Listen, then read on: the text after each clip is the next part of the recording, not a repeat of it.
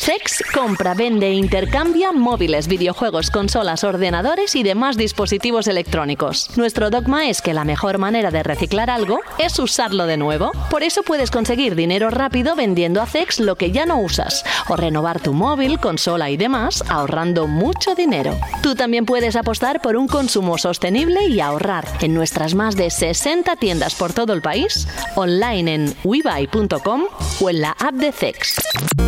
CEX patrocina Radio. Vandal Radio.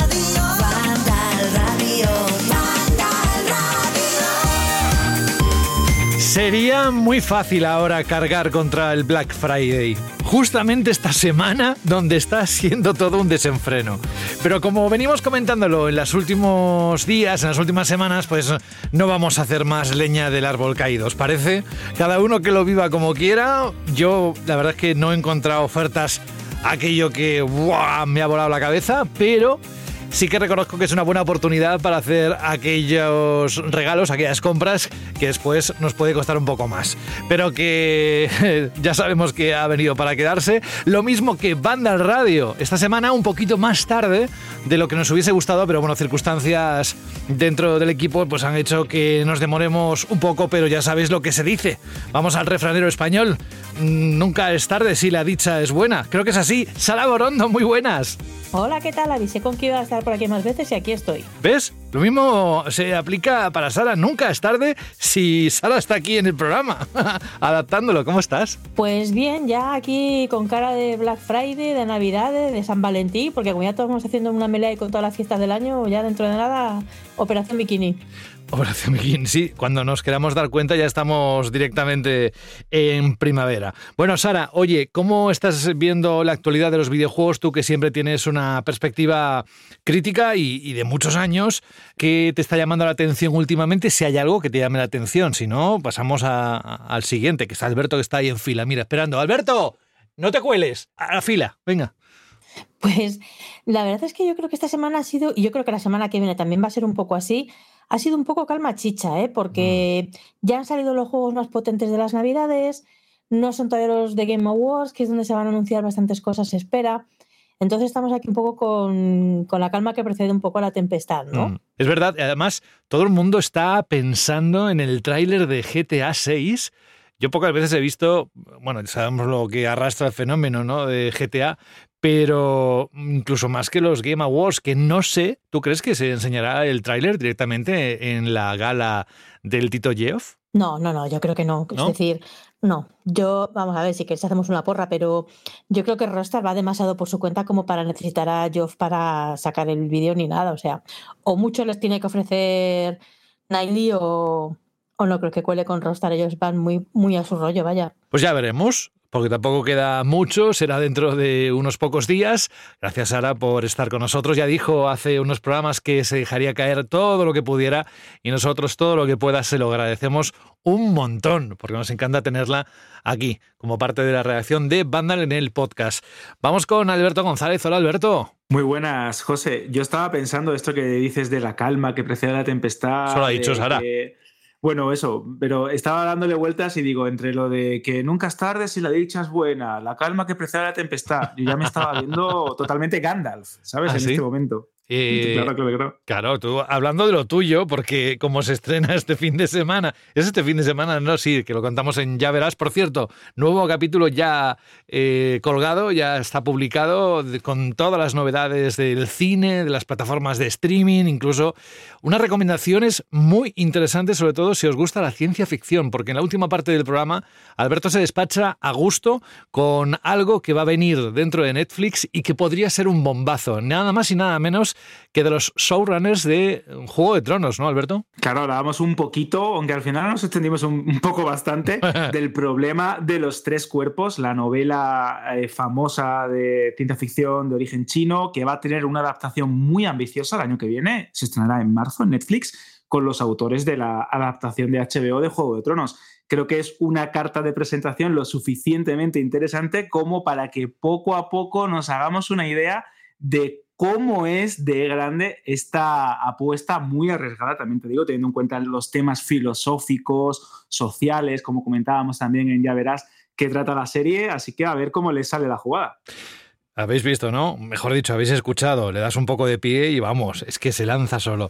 Pero se me lanza. Vengo arriba, me vengo arriba. Se lanza con todo tipo de datos muy interesantes, sobre todo para aquellos que os gusta conocer aquello que puede venir y que puede eh, llamar la atención. Así que os recomendamos ese capítulo y como te decía también, también lo contamos en este programa, que este fin de semana se estrena la tercera parte del Señor de los Anillos en ese aniversario que por mucho que cumpla años, esta trilogía para nosotros es una de las más importantes de nuestra vida, ¿no? Yo creo que muchas veces me preguntan, no, bueno, ¿y Star Wars o El Señor de los Anillos? Y va también, depende del día. Papá o El mamá. Señor de lo- Papá o mamá, Jurassic Park. o- Pero depende, eh, para mí el, Señor de los Anillos es algo muy importante, más allá de, de ser una gran adaptación cinematográfica de, de la novela de Tolkien, pues para mí me ha traído a mi vida muchísimas cosas, amistades, momentos únicos, lecturas inolvidables, así que yo me quedo con ella. De hecho, uno de nuestros oyentes de, Banda al Radio nos recuerda que más allá de, por ejemplo, eh, Cines Yelmo, que era la que tenía como en un principio parecía la exclusividad, o la primera que anunció estos reestrenos en gran calidad de imagen y sonido, también Cinesa, que es otra cadena, cadena muy importante aquí en España, también tiene proyecciones programadas del Señor de los Anillos por toda España. Así Mm. que por lo que se ve ha sido un evento bastante global y que sin lugar a dudas llega en el momento oportuno, cuando se acerca la Navidad, que es como, como cuando te despierta un poquito el recuerdo de cuando se estrenaron las películas originales en el 2001, 2002 y 2003, que ya he debido, ¿eh? Uf, eh, es que se nos ponen los pelos como escarpias cuando pensamos todo el tiempo que pasa cuando algo, alguna referencia salta, ¿no? Oye, ¿sabéis que hace 20 años de no sé qué? Bueno, eh, es la vida. Así que lo que hay que celebrar es que estamos llegando y que podemos escucharlo. Que con la que nos vino hace unos años con la pandemia, sinceramente, yo creo que nos, nos hicieron pensar en cuáles son las prioridades. Y ahora nuestra prioridad, al menos la mía, es decirle hola a Jorge Cano. Hola, Jorge. Hola, buenas. ¿Cómo te está dejando la actualidad? ¿Qué más hay que contar aparte de lo que vamos a decir ahora en el bloque? No, pues poquita cosa, lo que ya dije la semana pasada, ¿no? Que se nota que estamos en periodo de entreguerras, estamos expectantes ya para lo que pueda ocurrir en los Game Awards y ese trailer de GTA 6 y no parece que iba que fuera a haber muchos movimientos en estos días y así está ocurriendo. No ha habido así como muchas grandes noticias. Así que con una mirada muy... ¿Cómo decirlo? Subjetiva, porque evidentemente tiene los datos que tienes, pero ¿cómo ves el 2024 con los detalles que tienes ahora mismo en la cabeza? ¿Crees que va a ser un año tan potente como este que dejamos o no? Mm, Yo creo que evidentemente no va a ser tan potente porque ha sido muy fuerte y juegos muy importantes y muy celebrados y, tanto en lo indie como en lo AAA ha habido un montón de juegazos y yo creo que evidentemente no, no va a estar 2024 a la altura, además es normal, ¿no?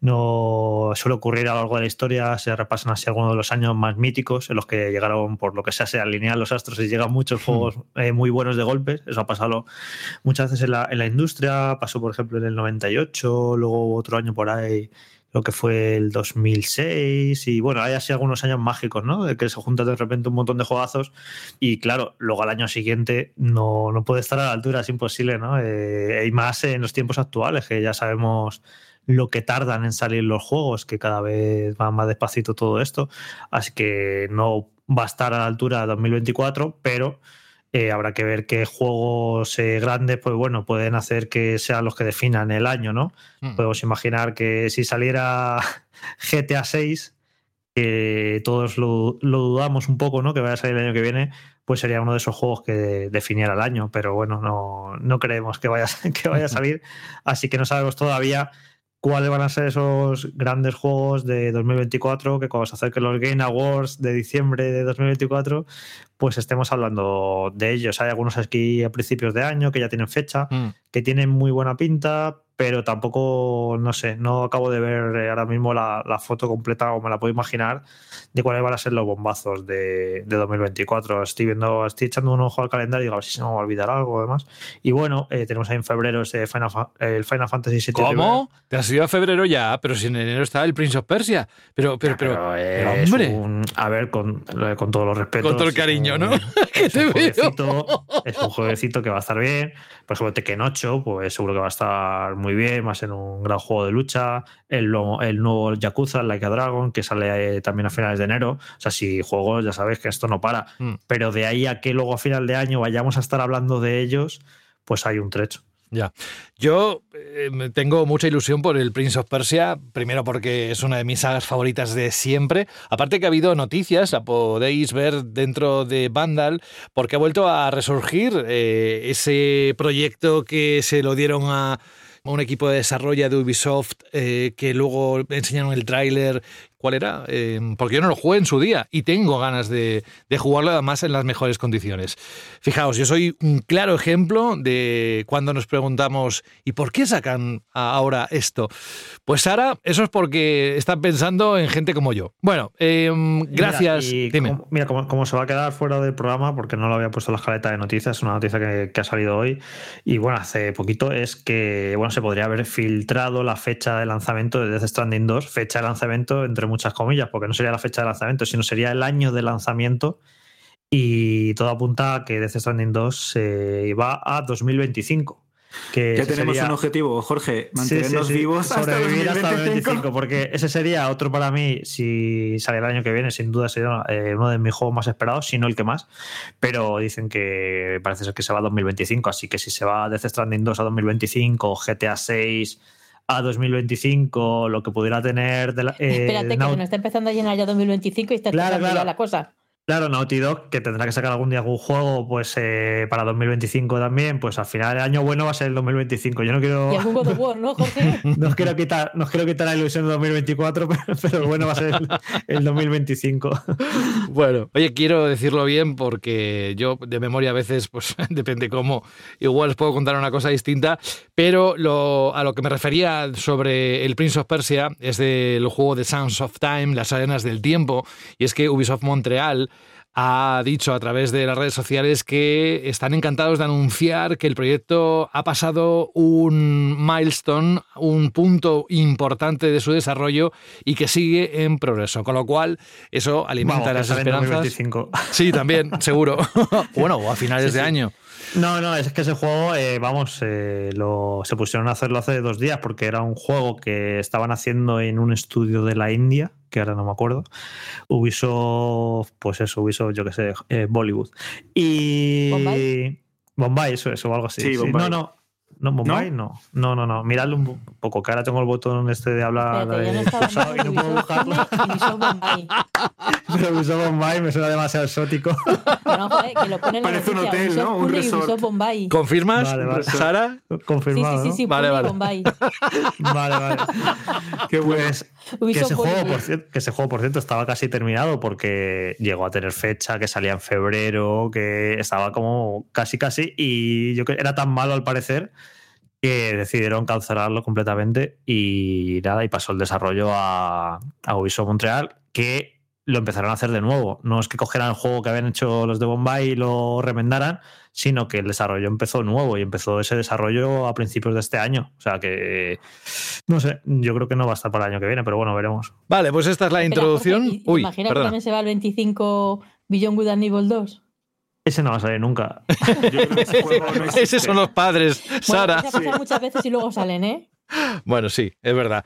Yo también Bueno, creo. una cosa, por cierto, Sara, que tú que estamos puesta en el desarrollo español y demás, pero supuestamente en Beyond Good and Evil 2 trabajan como, bueno, como todos los juegos de Ubisoft, que trabajan 50 estudios de Ubisoft, pero ahí precisamente creo que está bastante implicado Ubisoft Barcelona. Sí. Mm, yo sé que estaban con el Rainbow Six, pero sí me parece que alguna parte estaba en el Sí, Good sí, and Yo he leído cosas de que Sí, estaba Barcelona colaborando Sí, sí. en Evil 2, o sea que el desarrollo sí que en marcha, supuestamente.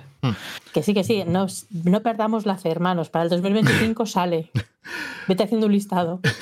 No, yo lo que, más que un listado, lo que voy a hacer es predicar con la palabra para que todos mantengamos la fe en que los juegos del próximo año van a salir unas cuantas sorpresas que, queridos hermanos y hermanas, no están en el radar. Lo bajo porque eh, da un poco de grima. Eh, el tema de poner eco ahora aquí cuando tenemos ganas de entrar en una noticia que también ha supuesto una pequeña revolución, tanto a favor como en contra. Ya sabéis, cuando sale un remaster se polarizan las opiniones y hay para todos los gustos. Pero antes de eso, si estáis acumulando juegos y no sabéis qué hacer con ellos, os lo habéis pasado y tenéis otros tantos para pasaros, y ¿por qué no? Entregarlos, obtener un dinero y poder comprar los nuevos que vayan saliendo, por ejemplo, en 2024, quién sabe. En tu estantería hay una conversación entre videojuegos olvidados. Yo era el FIFA de su vida y me ha dejado chupando banquillo. Pues yo llevo 574 días abandonado en Animal Crossing y hay un unicornio que me mira chungo. Peor está Mario Kart, ahí hinchado a plátanos porque no tiene a quién soltarlo. ¡Uh, ¡Mamma mía! Tus juegos merecen una segunda vida. Bájalos del estante porque en CEX te los cambiamos por dinero en efectivo. Trae tus juegos y consolas a CEX y consigue Pastuki de la buena. Tiendas por todo el país y también online. Busca CEX.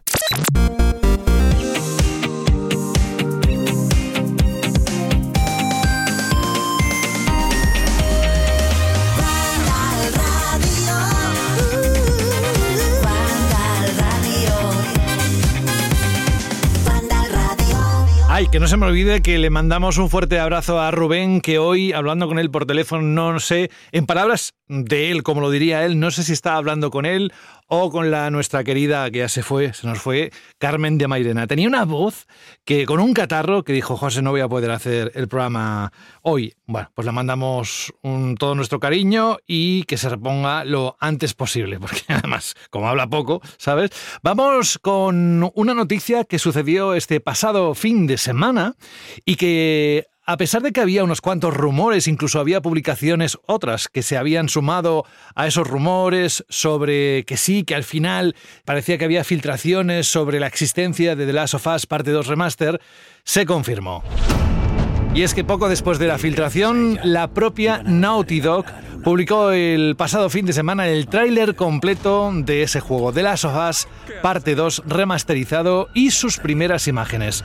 La actualización tendrá un precio de 10 euros para usuarios con el juego en PS4, como ha habido en otros casos, aunque también, ojo aquí, habrá una edición WLF sin precio anunciado, exclusiva de PlayStation Direct. Ya sabéis que además eh, lo tenemos en España por fin. eh, comprar directamente a través de, ellos, PlayStation Direct.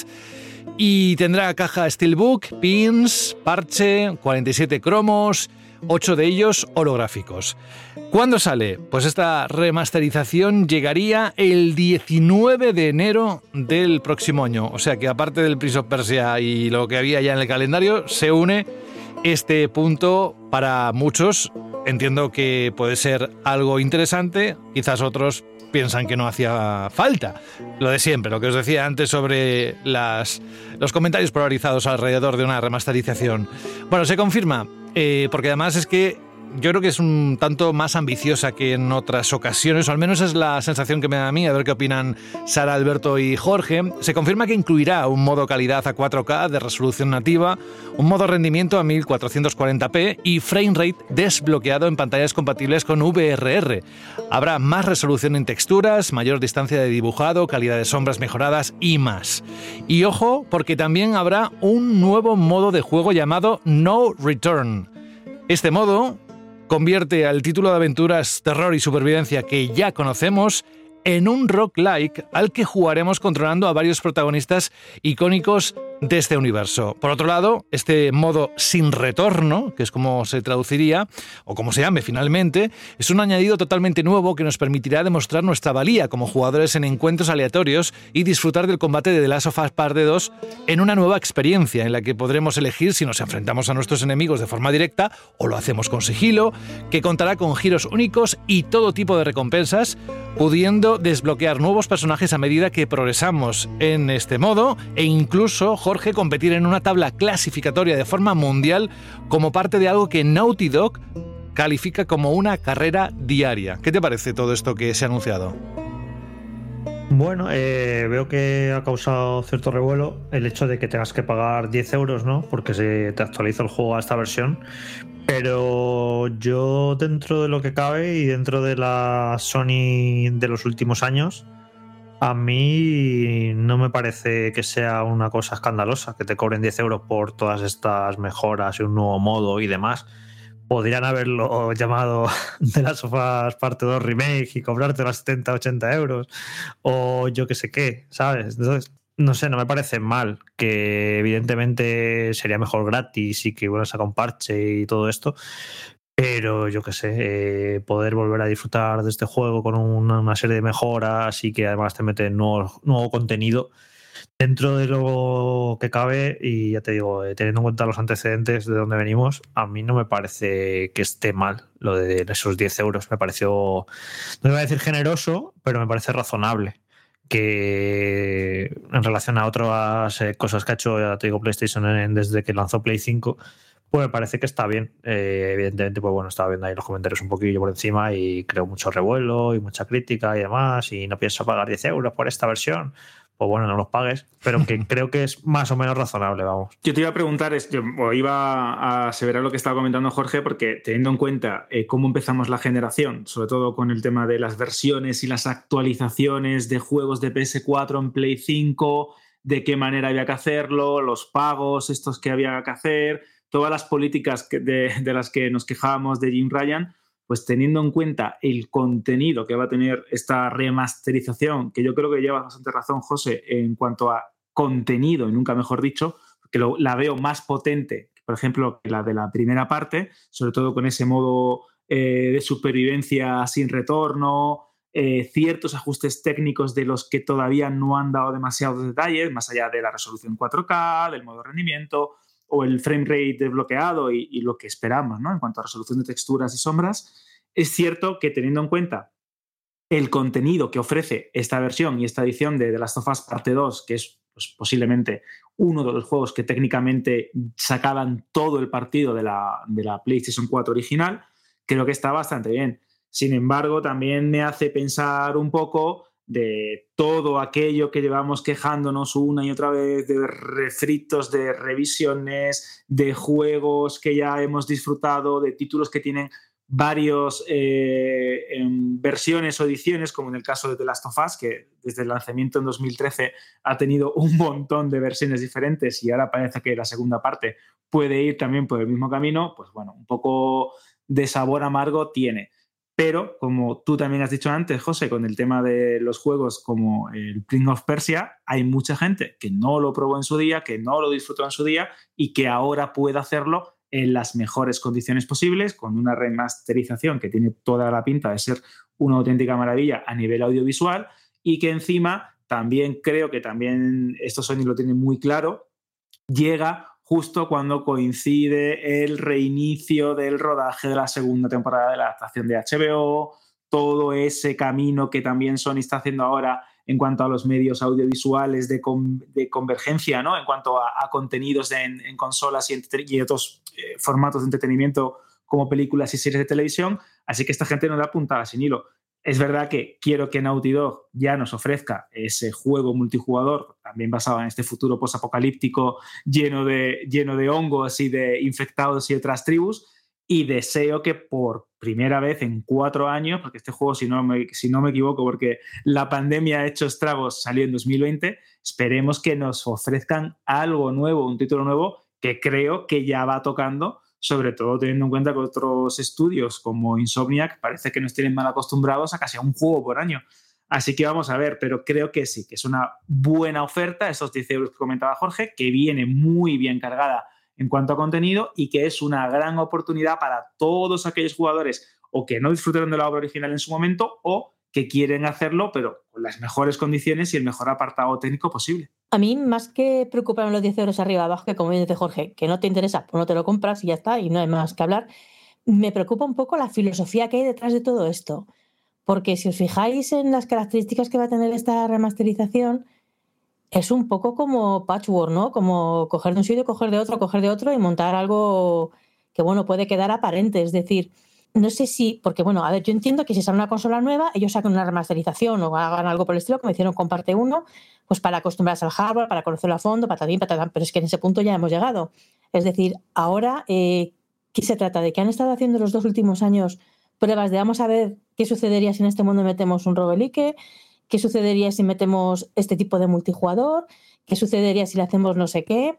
Y como no sabían exactamente qué hacer con todo eso y les apretaba un poco el tiempo de que nadie sabía nada de Naughty Dog, y porque decís, no, que ya tenía que haber anunciado un juego, tenían que estar en otra historia. decir, bueno, vamos a coger todo lo que hemos estado haciendo, estos últimos años, todo lo que hemos estado probando, y vamos a sacarlo así en un remix para, para, ir, para ir haciendo tiempo, ¿no? Para que se sepa que estamos ahí, para tener cierta presencia en el mercado o para algo por el estilo. Realmente, a mí lo que se me escapa es eso, la filosofía que hay detrás de todo esto. Yo creo, Sara, por ejemplo, que todo esto de que apunta bastante de forma, de forma bastante inteligente con el tema de la filosofía que hay detrás es lo que comentaba, es decir, mantener viva la licencia, mantener viva The Last of Us como marca, mantener vivo un juego que ya le ha sacado un rédito comercial impresionante y que a buen seguro su desarrollo tuvo que ser bastante costoso y que también, no olvidemos, marcó un antes y un después, porque en 2020 fue uno de los juegos más exitosos, la segunda entrega de, un- de una saga muy querida y de un título que también fue muy esperado. Repito, la serie de HBO que también ha tenido un gran éxito en plataformas, es una manera de darse tiempo, creo, como bien has apuntado, de cara al lanzamiento de ese turbulento videojuego que, del que parece que no sabemos nada, que hay como un montón de informaciones contradictorias, que es ese juego de, of Us multijugador. También pienso eh, que esta política de Sony de sacar remasterizaciones de juegos que tienen tan poco tiempo, aunque suene esto un poco que me estoy repitiendo, es un arma de doble filo. Eh, com- comentaba Jorge que los comentarios eran bastante críticos, y es cierto, pero luego te fijas en las listas de ventas y como ya pasó con la primera parte, pues está colocado entre los más vendidos, es uno de los juegos más jugados de PlayStation, siempre aparece en las listas de, lo más recomendado o de lo que están jugando tus amigos en, en la lista de, de PlayStation Network y de una manera u otra parece que funcionan, que hay un cierto, una cierta parte del público, ya sean eh, novatos en la saga o veteranos, que siguen pasando por caja para este tipo de remasterizaciones. Así que también habrán calculado muy bien a nivel comercial cómo puede funcionar. También es interesante que esta, esta remasterización por todo lo alto trae eh, un modo para jugar con los comentarios de los desarrolladores y que sería para básicamente como cuando pones el DVD o el Blu-ray de tu película preferida y estás viendo la película con la pista de comentarios del director activada. Pues creo que esto también puede ser una manera curiosa de revisitar el juego, de que te comenten eh, elementos de diseño, que te den detalles, que te expliquen qué es lo que querían hacer, qué es lo que querían ofrecer.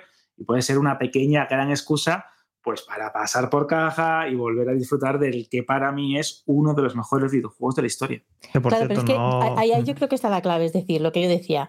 Lo que han hecho ha sido lanzar un montón de ideas de globos sonda, los han metido todos juntos en un paquete y te lo venden por 10 euros y luego van a ver que, cuáles de estas ideas funcionan, supongo que de cara a su próximo juego, no lo sé. Bueno, eh, de todas maneras, eh, a Dog parece que se les ha atragantado ese multijugador que estaban haciendo de of Us. Eh, han tenido muchos problemas, dicen que no se ha cancelado, pero que bueno, que no debería haber salido ya o estar cerca y, parece que va la cosa para largo. Eh, parece que están con The Last of Us 3, eh, por un lado, y eh, otro proyecto que será algo nuevo por otro. Así que, bueno, no sé qué veremos antes de todo esto, pero la cosa va para largo, porque lo que comentamos aquí muchas veces en el programa, que los juegos cada vez se tardan más tiempo en hacer. Y bueno, pues de las sofás eh, parte 2 salió en 2020, ya han pasado tres años y a saber cuánto vamos a tener que esperar para, para ver el siguiente juego de Naughty Dog. Comentar que yo no lo recordaba, eh, que sí que sacaron eh, un parche para The Last of Us Parte 2 en Play 5. Además, este parche salió en mayo de 2021 y añadió modo a 60 FPS. O sea que, bueno, pues tampoco. O sea, si no hubieran sacado este parche y te hubieran cogido la remasterización y cobrarte los 10 euros, pues sí que habría más motivo para enfado, pero incluso sacaron un parche que aprovechaba PS5 en ese sentido, en ampliar el frame rate a 60 y en mejores tiempos de carga, y eso lo lanzaron gratuitamente. Así que bueno, creo que eh, no, no recordaba exactamente este dato, pero mira, lo estaba mirando ahora y yo creo que Sí, incluso es no hay verdad. motivo para, para quejarse. Si ya tienes de las sofás parte 2, eh, la versión de Play 4 la tenías en Play 5 gratis a 60 FPS, pues bueno, tú verás si estos extras de esta versión remasterizada te compensan. Yo imagino que si eres muy, muy, muy fan de la saga, te apetece volver a disfrutarlo y demás, pues pasarás por caja si te da un poquito igual. O ya te quedaste con el grato recuerdo del original y no te apetece volver a él, pues bueno, no, no te compensará. Pero bueno, eso, recordar que ya salió un parche 60, 60 frames por segundo. Yo, si me permite, José, Mm. eh, quiero abrir un poquito, aunque sea así lateralmente, ¿no? Pero ya voy a liberar yo la, la furia interior. A ver, dale, dale. a raíz de una frase que ha dicho Jorge, la de que se les atraganta el multijugador, y es que sigo sin entender por qué algunas editoras se empeñan en a estudios que saben hacer muy bien lo suyo, meterles algo que no es lo suyo. Vamos a ver, si tienes un estudio que te hace unas, historias estupendas para un jugador, pero ves que el multijugador no, joder, Pero- pues no, se lo- Mm. no les agobie. No les, es que luego, claro, pasan cosas como las de Arkane. Es decir, Ya, una de las bueno. cosas buenas que ha hecho Riot es, nosotros hacemos buenos juegos multijugador. Que queremos juegos para un jugador con unas historias bonitas, intimistas, patatín.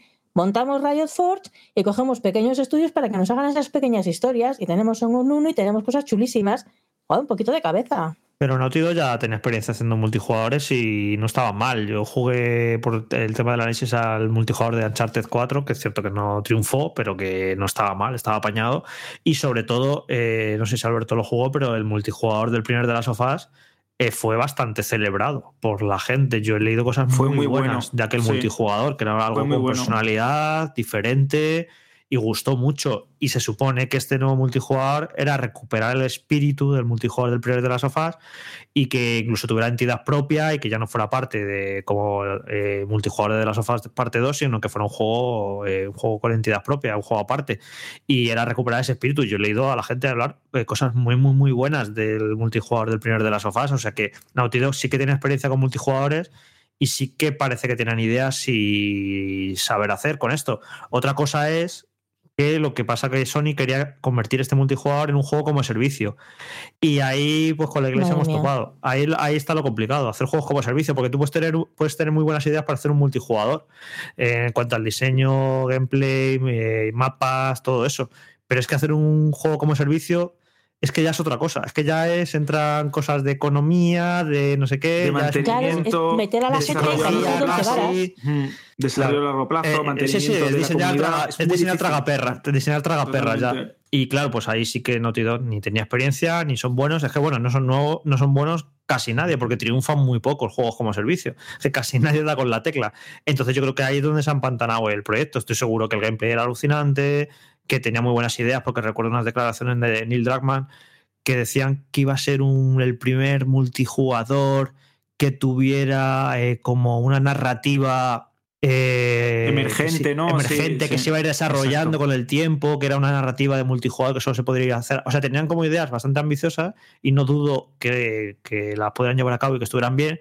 Pero yo creo que seguro que seguro donde han patinado ha sido en el tema de, que fuera un juego como servicio, porque además coincidió con la compra de Bungie, porque se supone que PlayStation compró Bungie para que asesorara a sus múltiples estudios y a toda esta cantidad de juegos como servicio que querían hacer, como 12, eh, porque claro, como Bungie triunfó con Destiny y se supone que tienen experiencia y saben lo que se hace, pues iba a asesorar a todos los estudios. Y en esos asesoramientos, hay, hay por ahí rumores y filtraciones, dicen que tiraron algunos juegos diciendo que esto no iba a funcionar, que poniendo pegas. Al parecer, por ahí se dice que incluso a lo mejor ese asesoramiento de Bungie pudo chocar un poco con Naughty Dog. No, Y sorpresa. bueno, para que veáis que nadie, ni siquiera Bungie, tiene la fórmula del éxito, pues fijaos que ahora Destiny 2 está en horas bajas. O sea, es que los juegos como servicio es una cosa muy, muy complicada.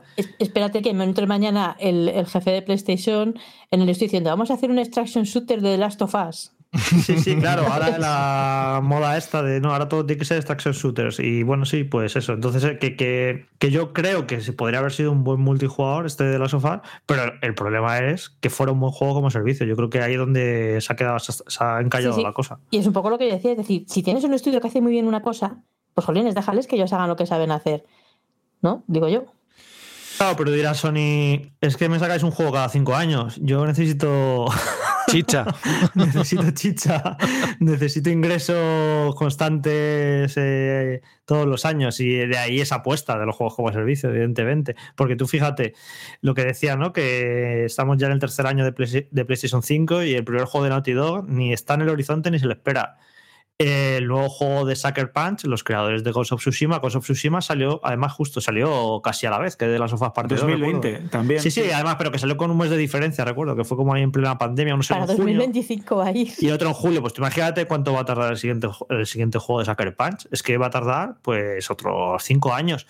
Entonces tú imagínate es que estas obras faraónicas, que son ahora los juegos AAA de estos estudios, que luego están estupendos, pero es que tardan tantos años en hacerlos y tantos años en sacarlos adelante que yo también entiendo un poco a PlayStation que diga, bueno, es que tenemos que tener aquí juegos que estén funcionando continuamente, que estén generando ingresos y que den movimiento a esto, porque si tenemos que esperar cinco o seis años para cada nuevo juego de estos estudios, así que yo entiendo eh, todas las partes. Yo entiendo a los jugadores que se han fidelizado a la marca de PlayStation desde la primera consola porque disfrutan de esos grandes juegos para un jugador, yo el primero, pero esos grandes juegos para un jugador se empezaron haciendo en un año, luego en dos, luego en tres, luego en cuatro, en cinco, en seis y no sé a dónde vamos a ir a parar.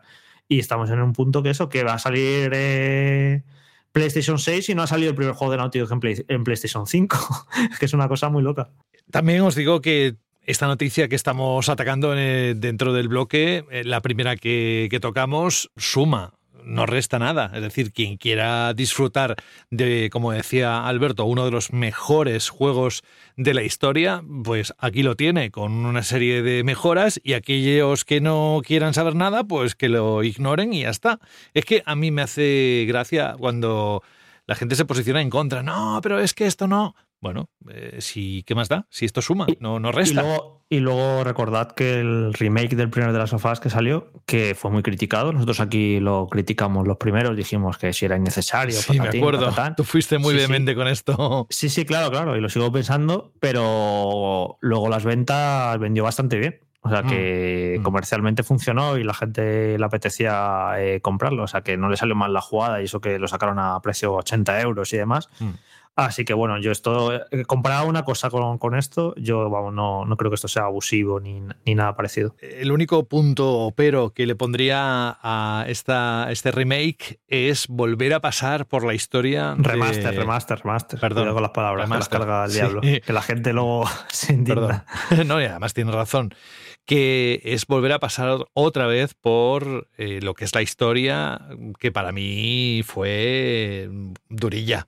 Y creo que para mucha gente. Pero estoy seguro de que lo voy a volver a, a disfrutar porque me apetece ver lo que son capaces de hacer en una versión como la que han anunciado. Pero bueno, será el 19 de enero del próximo año, está a la vuelta de la esquina, así que lo tendréis aquí en Banda Radio y evidentemente en la página web. Nos vamos a otra noticia que tiene que ver con la Switch 2. A pesar de que Nintendo todavía, como sabéis, no ha anunciado oficialmente qué consola va a suceder a Switch, los rumores y especulaciones acerca de la que popularmente conocemos como Switch 2 no dejan de aparecer en la red. Ya hace meses y meses que esta cantinela va flotando de vez en cuando por esa nube grande que es Internet, ¿no? Por llamarlo de alguna forma. Bueno, pues muchos de esos rumores han sido desmentidos ya por la propia compañía, pero otros eh, siguen bastante presentes dentro de la conversación.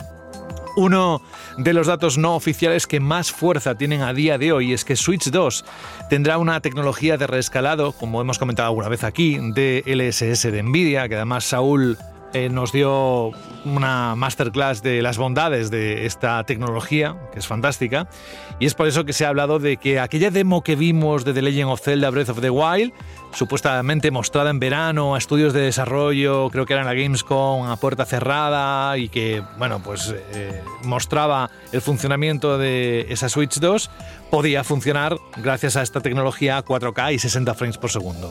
Sin embargo, nuevas informaciones no oficiales hablan de que ese DLSS no sería tan potente como pensábamos. Ha sido en el último vídeo en directo de Digital Foundry, que si tenemos que otorgarles credibilidad, desde luego la tienen, donde ahí se ha mencionado que la tecnología de rescalado de Switch 2 podría tener menos potencia de lo filtrado anteriormente y que no sería capaz de alcanzar los 4K. La razón de este cambio, me voy a poner muy técnico, parece ser que es porque se habla que Switch 2 sería compatible con DLSS, que es Deep Learning Super Sampling, pero no con DLA, que es Deep Learning Accelerator. Es una cuestión técnica, ¿eh? que simplificada se traduciría en que Switch 2 apostaría por rescalar a 1080p y quizás alcanzar los 1440p si tienes suerte, según Digital Foundry, y dependiendo del juego. A ver, Llevamos hablando de la Switch 2 meses y meses y lo, que nos queda, porque creo que será uno de los temas más candentes del 2024.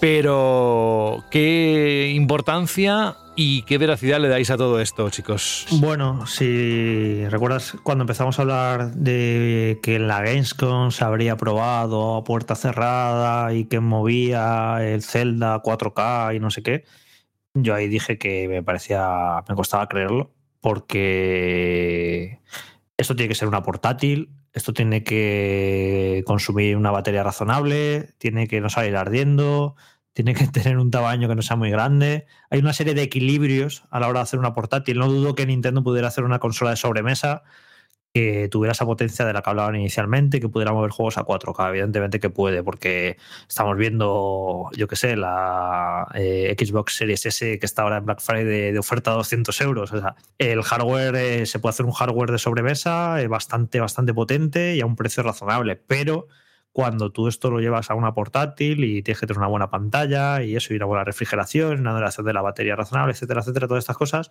ya no te puedes volver loco con la potencia. Entonces, a mí esos primeros rumores de que podía mover juegos a 4K y demás, a mí no me, no me los acaba de creer, sinceramente.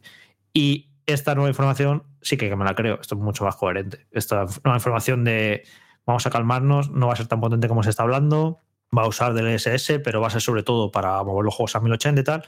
Esto sí que me, esto sí que me cuadra, me parece razonable. Es eso, eh, tenéis que pensar que eso, que tienes un hardware que yo no creo que vaya a superar los 400 euros, porque al fin y al cabo las consolas de Nintendo son productos que tienen que llegar para toda la familia y eso, y que tiene que ser portátil y demás. O sea que esto sí que me lo creo, la verdad. Eh, si todo lo, todas las noticias que salgan de aquí en adelante, eh, bajando un poco los humos de la potencia, me las creo, porque a mí esas noticias iniciales tan entusiastas y que va a ser tan potente, sinceramente no me parecían viables. Y esto a noticia que baja un poquito los ánimos, además viendo de Digital Foundry, que son muy prestigiosos y que sabe de lo que hablan, eh, todo lo que sea ahora decir no va a ser tan potente como estabais diciendo, me lo creo 100%, vamos. Eh, es eso, al final un, hardware como una Switch 2 tiene que hacer muchos equilibrios para eso, para, para ser portátil y, y, esto sí que me parece, me lo ¿Y creo. No crees, ¿No crees que será más o menos un término medio con respecto a lo que teníamos en los primeros rumores y lo que tenemos ahora? Es decir, una consola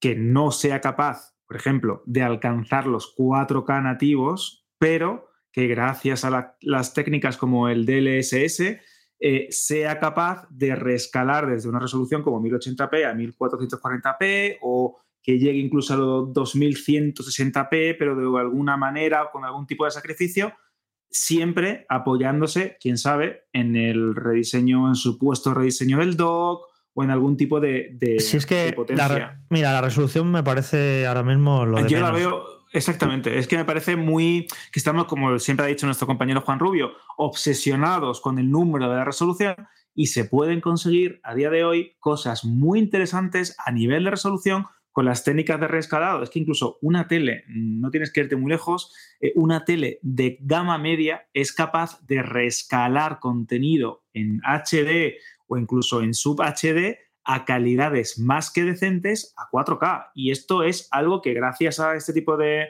de formatos y a la inteligencia artificial, o como comentaba Jorge, a, todo el tipo de, de conocimiento profundo que se está utilizando a día de hoy en base a algoritmos y a, un montón de truquitos, ¿no? si lo queremos llamar así.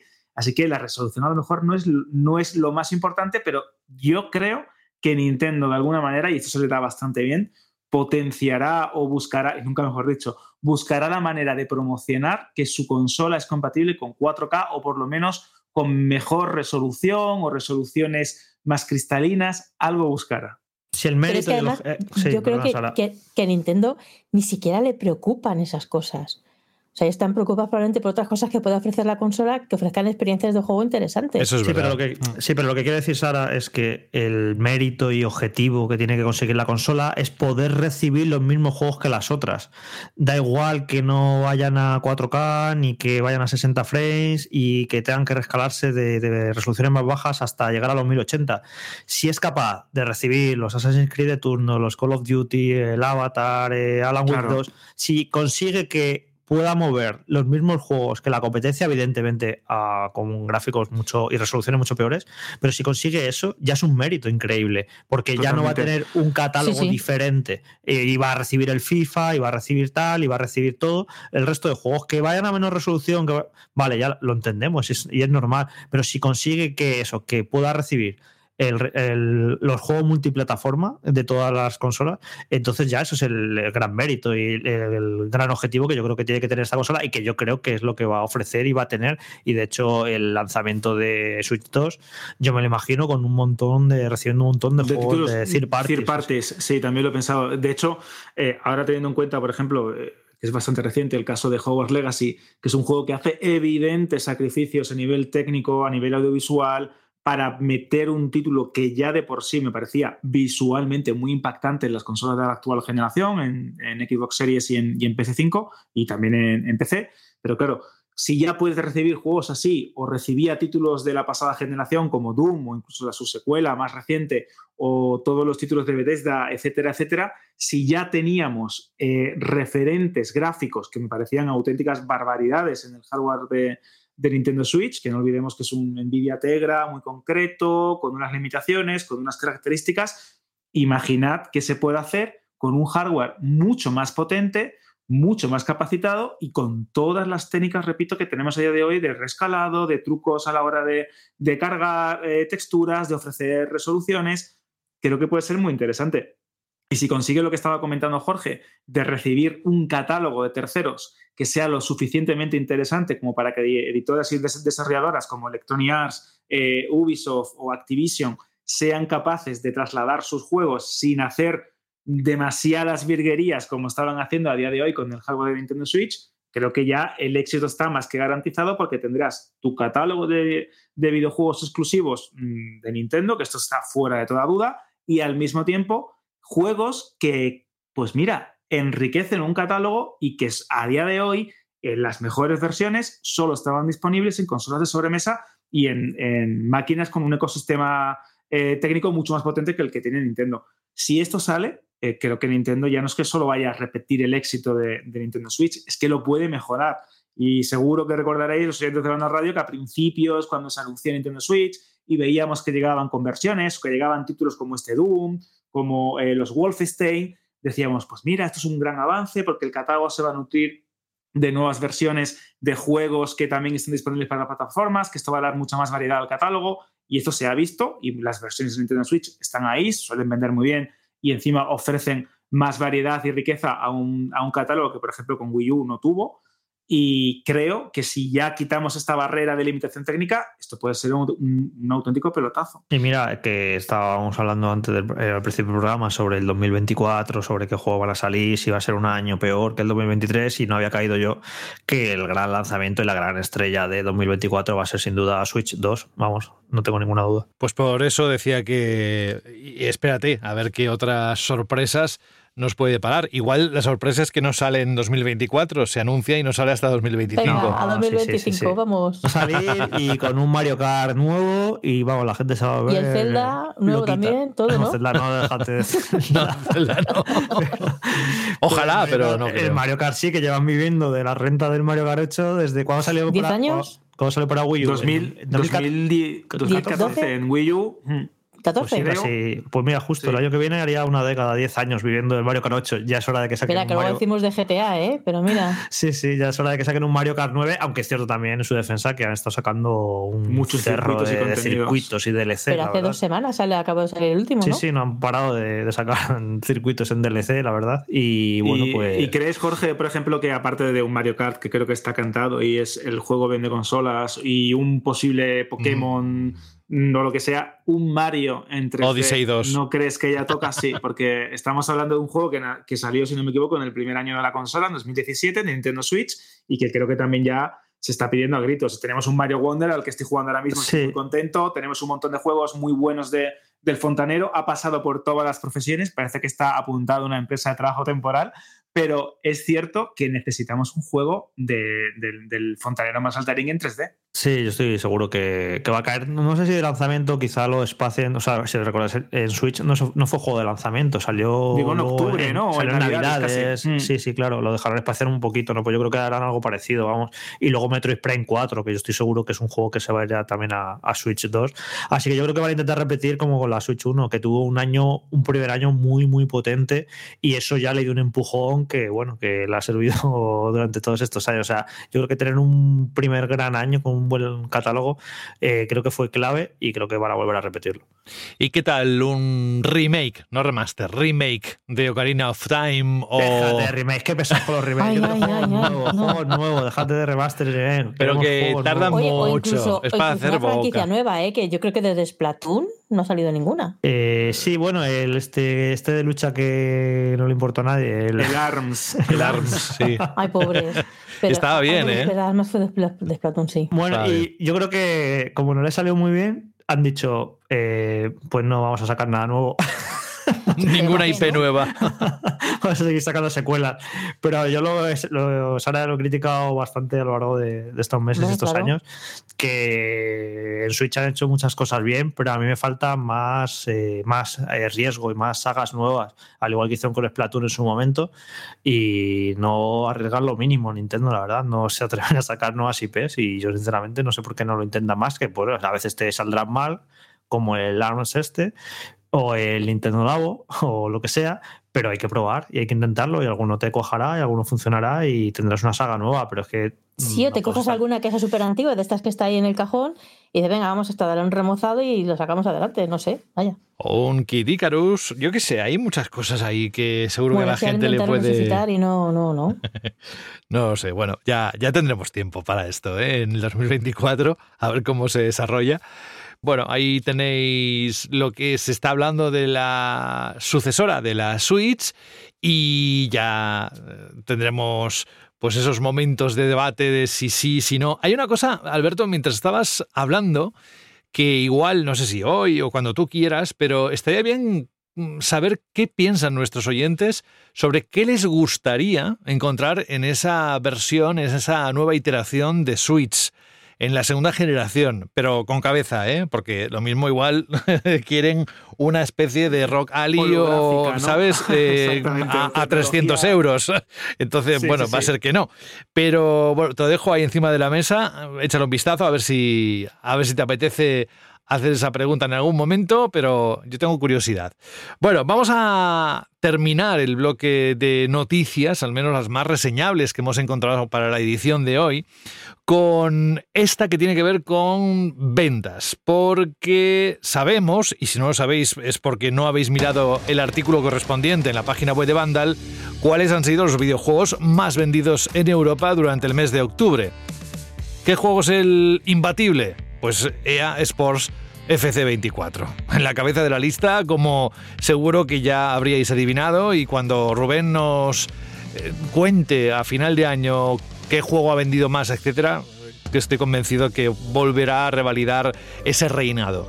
En cualquier caso, ya lo sabremos eh, cuando llegue el momento. Ahora toca repasar en esta noticia cuáles han sido las consolas más exitosas del mercado europeo durante el mes pasado. Según los datos de GSD, recogidos por GameIndustry.biz, la primera del ranking ha logrado una posición muy holgada. Y es que lo comentábamos internamente antes de empezar a grabar, lo destacado de, la, de las cifras, muy lejos, y lo digo ya, aunque sé que se va a producir y lo van a comentar en algún momento, muy lejos de querer rivalizar entre una consola y otra, entre la Xbox y la PlayStation 5. eh, de ninguna de las maneras, ni fomentar, ni, ni, ni alimentar ninguna, ninguna guerra, simplemente poner las cifras y, y hacer reflexiones al respecto. Y es que en general, en Europa se vendieron en octubre 481.000 consolas. Eso supone un crecimiento del 16% con respecto a las ventas del mes de septiembre. En general, todas las consolas han aumentado sus cifras de ventas excepto una. Por un lado, PlayStation 5 ha vendido un 11% más que en septiembre, Switch también ha vendido un 10% más de unidades, mientras que Series X y S ha vendido un 20% menos. Pero, ¿cuál es, ha sido la consola más vendida en Europa? Pues la PlayStation 5 con un 143% más que el mismo mes del año pasado. Esto es si lo comparamos ya año sobre año. En los mercados europeos, donde no se cuentan las ventas, evidentemente ya del Reino Unido, pero tampoco de Alemania, eso no lo entiendo, a ver si alguien me lo puede aclarar por qué, la segunda más vendida ha sido Nintendo Switch, pese a haber experimentado una caída del 20% año sobre año. Pero es que Xbox Series XS, que esto lo remarcaba eh, antes de grabar um, Jorge, tiene una cifra de descenso de ventas con respecto a octubre de 2022 del 52%. Y es aquí donde quiero, lejos de esas guerras eh, inútiles y estúpidas, de que saquemos conclusiones qué está pasando con Series XS para tener este decrecimiento tan, tan, tan fuerte. No estamos hablando de un 20 ni un 10, sino un 52%, que se dice pronto.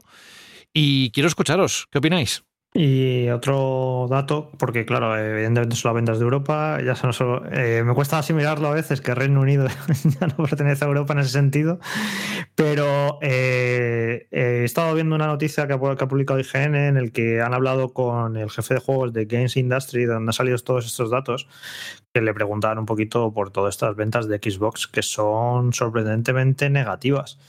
Y em, decía que, bueno, aparte de que eso ya se sabía por el tema del juicio con, de la compra de Activision Blizzard, esto, son cosas que dijo la propia Microsoft, que ellos solo son el 20% del mercado en Europa frente al 80% de PlayStation. O sea que PlayStation arrasa en Europa sin ningún lugar a dudas, vamos, y Xbox no, no es capaz de hacerle frente. Pero aparte de eso, eh, le ha dicho que los en Reino Unido, que sí que históricamente lo tenemos como un mercado más propicio para Xbox. Al igual que Estados Unidos siempre ha sido un mercado mejor para Xbox que Europa, en Reino Unido pasa algo parecido respecto, a, respecto al resto de Europa, que funcionaba mejor Xbox en Reino Unido que, que, que otros países europeos. Pero incluso en Reino Unido dice que lo que va de año, las ventas de Xbox Series han caído un 23%. O sea que Xbox Series no va bien en Europa, pero tampoco va bien en Reino Unido. Y me parece muy llamativo eh, que en, su, en el tercer año de una nueva consola, que es cuando tiene que coger impulso, que es cuando ya no hay problema para conseguirla a las tiendas, porque hubo ciertos problemas en el primer año, los primeros años para conseguir una Series X. En el año que se supone que Starfield era ese primer gran juego exclusivo que iba a causar un terremoto que no parece para nada que haya causado.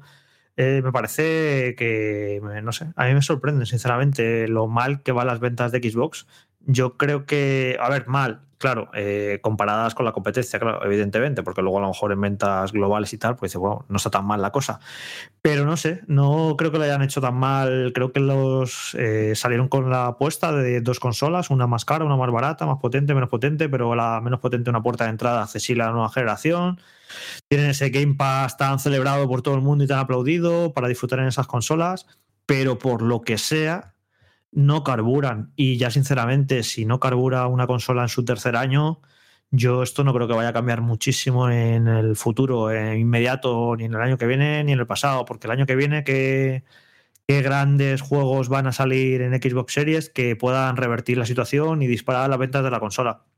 Pues sinceramente, ni Hellblade 2 es un vende consolas, ni Fable, que no sé si saldrá el año que viene, pero tampoco lo es bueno, será, puede ser un muy buen, muy, muy buen juego, pero no tiene ni siquiera quizá el caché que puede tener un gran RPG de Bethesda, no lo sé, no, no es un juego que vaya a, a, vender consolas. Y si, no sé, es como que eso, que está mal la situación de Xbox en Europa pero yo tampoco creo que no veo indicios o cosas que puedan hacer cambiar la situación. Y bueno, pues yo supongo que a Microsoft tampoco le debe importar demasiado porque al final es una división de juegos, ellos obtienen ingresos de Game Pass y de multitud de fuentes y la venta de consolas no deja de ser una más pero no sé si me parece sorprendente que esta generación que parece que empezaba más en igualdad de condiciones ¿no? respecto a PlayStation 5, porque la de PlayStation 4 y, PlayStation y Xbox One empezó gafadísima para Xbox One por un montón de errores, como fue el precio, el Kinect, esto, lo otro, un montón de cosas.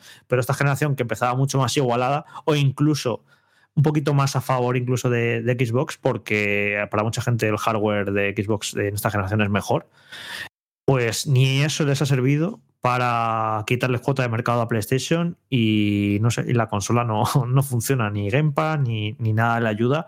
Y no sé, me han parecido, ya os digo, llamativas estas ventas. Yo sinceramente no esperaba que fuera tan mal tan mal las ventas de la consola de Xbox. Y esto no quiere decir ni que Microsoft vaya a cerrar la división de juego, ni que Xbox vaya a quebrar, ni que nada de eso. Ya estamos viendo la enorme inversión que está haciendo acaba de gastarse 70 mil millones en, en, comprar Activision Blizzard. Evidentemente, Microsoft ha venido para quedarse en el sector de los videojuegos, pero eh, hablando de consolas, hablando de hardware, pues me parece sorprendente que eso, que lo mal que está tirando Xbox Series. Yo creo que no se lo merece, pero bueno, es lo que hay. Yo, a ver, yo que también la verdad es que cuando he leído estas cifras me he quedado un poco desconcertada porque tampoco lo esperaba, pero no sé, hombre, ahora por ejemplo Xbox Series S sí que tiene un precio bastante competitivo, ahora con las ofertas de cara a Navidades y tal, no lo sé, pero quizá habría que confrontar estos datos con Game Pass, porque a lo mejor lo que está sucediendo es que la gente no sé, por, por ponerme ya así un poco a, a evaluar a ver qué puede haber sucedido, que la gente opte por el Game Pass Ultimate y lo juegue desde PC, porque la gente haya renovado los PCs a la que las gráficas están ya en precio más sensato y más decente, o no sé, es una de las pocas opciones a mí que se me pueden ocurrir de, este, de este girito, vaya. La verdad es que creo que eh, hay un montón de factores que pueden llegar a tener eh, importancia en este tipo de, situaciones con respecto a por qué Xbox no vende lo que debería o por qué su posición es mucho menos ventajosa en, a en términos de hardware con respecto a PlayStation, pero sí es cierto que creo que a Microsoft, como bien ha comentado Jorge, le importa entre comillas poco. Sí es cierto que es importante tener una máquina que te abra el mercado, que penetres en territorios que son más complicados, que te ayude a que tu ecosistema, y nunca mejor dicho, sea más agradable, fácil y sencillo, y sobre todo teniendo en cuenta también que la comunidad de jugadores eh, somos eh, muy especialistas y nos gusta tener nuestra cajita conectada a la tele, pero no olvidemos que Game Pass es el gran motor, que Game Pass es el gran ecosistema, que la idea de Microsoft a corto, medio y largo plazo es apoyar este servicio de suscripción siempre y cuando funcione y si no, buscarán otra estrategia, como ya vimos en los papeles filtrados de la famosa demanda y todo el juicio sobre la compra de Activision Blizzard.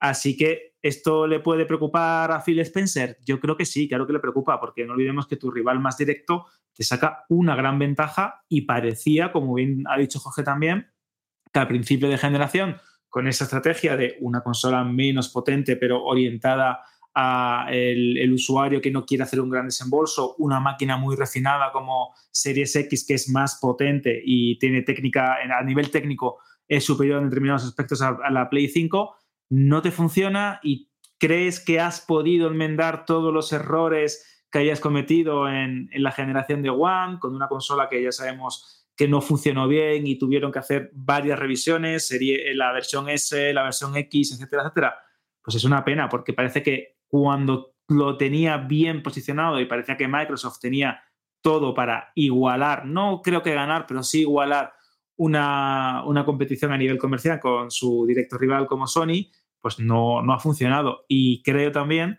que todo, si nos ponemos un poco también reduccionistas, más allá del ecosistema o del hardware o del precio o de todos los eh, factores que pueden incidir a la hora de decidir en un consumidor, ¿no? La, compra de una consola u otra, no olvidemos también los juegos. Los juegos son muy importantes. Esto, eh, el mundo del videojuego, sin un buen título y una, un buen line-up o una buena saga o una buena licencia, sin ellas no vendes. Y quizás uno de los graves problemas que ha tenido Xbox a comienzo de generación, de esta generación, y que también eh, para mí era evidente en los últimos años de la, de la pasada, no así al principio, que sí creo que, que Microsoft eh, se la jugó bastante a la hora de eh, innovar con nuevas sagas o recuperar títulos más o menos, vamos a decirlo, diferentes a los que hacía, es que creo que a día de hoy no tienen sagas lo suficientemente atractivas como para vendérselas al común de los mortales. Si es cierto, Gears of War es una saga que vende mucho. Veremos si esto también ayuda cuando salga la nueva entrega a que repunten un poquito las ventas. Starfield es un gran juego, es una gran experiencia, pero a lo mejor no ha tenido el impacto que ellos esperaban. Y sí, vale, Forza Motorsport es un gran simulador, pero a lo mejor también no llega a conectar tanto como, como conecta Gran Turismo con su base de usuarios o otras sagas de conducción.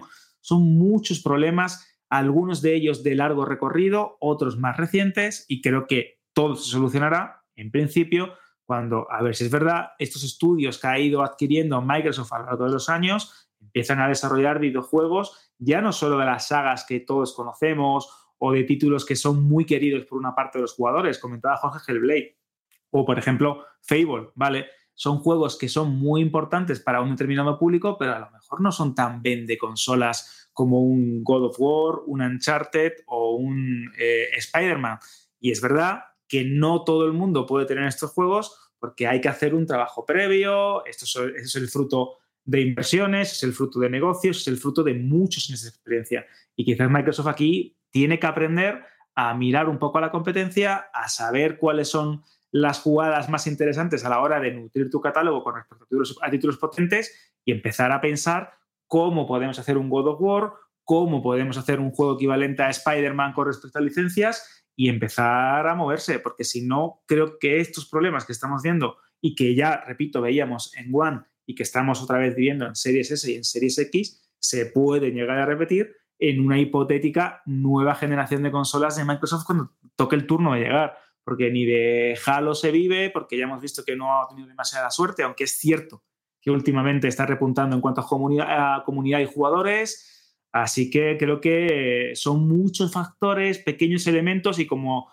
diría eh, el doctor Ian Malcolm en Jurassic Park, una mariposa bate las alas en un lugar y se genera un efecto, el, el efecto, la teoría del caos, y se genera una tormenta en, en otra zona. Y muchas de las decisiones y errores que se cometieron hace unos años siguen teniendo a día de hoy eh, coletazos o ondas que impactan, pues eso, como estamos diciendo, en el frente de la consola. Alberto siempre deseando mencionar porque Jurassic ah, no, no, sabe cómo colarlo. Eh, y ahora solamente por, por, cerrar el tema, estaba pensando, bueno, que muchas veces la a veces la explicación más sencilla es la correcta. Nos, a veces nos complicamos aquí teorías por esto, por esto, otro y tal. Pero estaba pensando que, bueno, que al fin y al cabo no dejan de ser tres gallos en un corral, el de las consolas y pues eh, simplemente que es la tercera opción, porque PlayStation desde finales de los 90 se ha ganado un público muy fiel, generación tras generación, que han ido saltando de consola PlayStation a consola PlayStation y que no están para experimentos. No van a decir, bueno, llevo comprándome todas las consolas de PlayStation desde la primera y esta generación no, esta generación no me voy a comprar PlayStation 5, me voy a pasar a Xbox. Eso no ocurre. Cuando fidelizas a un público va a seguir comprando tu hardware. Y luego encima una Nintendo Switch que lo ha petado, en plena forma, pues se han juntado las dos cosas para que simplemente Xbox es que sea la, tercera opción. En los tiempos de PlayStation 3 y 360, pues hubo, hay un momento sí que, sí que le llegó a pelear muy duro, 360 eh, Sony, pero ahora mismo simplemente es que es la tercera opción del mercado. Está PlayStation, está Nintendo y pues Xbox, simplemente es eso, es como la tercera opción entre las consolas y por eso está haciéndolo un poco como lo está haciendo, la verdad. Pero bueno, que no sé, a ver si en los próximos años, no, sé qué más estudios puede comprar Microsoft. Mira, la solución que compre PlayStation directamente y ya está, y así y solucionado. Pues menudo monopolio, ¿sabes? Ahí perdemos todos. Se acabó la guerra. No, no, no, no. A ver, yo creo, además, si algo supimos o pudimos extraer de esas filtraciones que se produjeron, eh, correos que fueron y vinieron en, dentro del juicio y que aportaron a los distintos organismos para poder validar la compra de Activision Blizzard, es que todavía queda generación la actual para rato, para años. Y yo me resisto completamente a pensar que la Xbox que estamos viendo ahora es la Xbox que veremos de aquí a dos años como mucho. Yo creo que tienen una hoja de ruta muy concreta, que tienen algo preparado, tienen un gigante detrás muy poco Em, digamos, alcanzable por otras multinacionales como es Microsoft, que está apostando muy fuerte por inteligencia artificial. Y yo creo que Xbox, evidentemente, se va a ver beneficiada por unos cuantos servicios, el juego en la nube, que son los primeros que, que están apostando más y más, aunque pensar que ahora mismo, eh, si he hecho la vista para atrás, en los últimos meses no ha habido una evolución real. Pero yo creo que están ahora mismo cocinando em, lentamente algo o muchas cosas o muchos servicios que veremos en el futuro y que nos dejarán con la boca abierta y que además dentro de la competencia de, lo que ofrece Sony con su ecosistema, pues serán complementarios. Es decir, alguien igual con el tiempo puede tener una Series S, que a mí me ha parecido un todo un acierto, y es la entrada, como bien decía alguien, a la nueva generación a un precio, lo que fue Sara, a un precio imbatible y además hay mucha gente que no necesita mucho más y ellos lo han puesto. Yo creo que va a llegar una Microsoft distinta. No tenemos ni que depender de juegos que llegarán, evidentemente, porque todas esas compras se van a materializar en juegos, IPs y más cosas que vendrán. Y me niego, mm, al menos personalmente, a pensar que, esto va a quedar así que se va a conformar con poco a poco ir sacando pues alguna cosilla, algún exclusivo, etcétera. No, yo creo que tiene una hoja de ruta, que todavía no han llegado, que la pandemia se lo puso complicado, no, no, solo a ellos, sino a todos, y que Microsoft, a Microsoft y a Xbox, evidentemente, le queda mucho recorrido y mucho todavía que demostrar en esta generación. Y si no, tiempo al tiempo. Recordad Ojo, estas palabras. Y, y ojito a lo que puede hacer Microsoft en móvil, ¿eh? Por eso. Que yo creo que por ahí también Es que tiene muchos frentes. Y es que el- la clave de Xbox está en Microsoft o Microsoft, que está incluso ahora mismo invirtiendo cantidades ingentes de, de- de- dinero en, en inteligencia artificial porque están preparando muchas herramientas.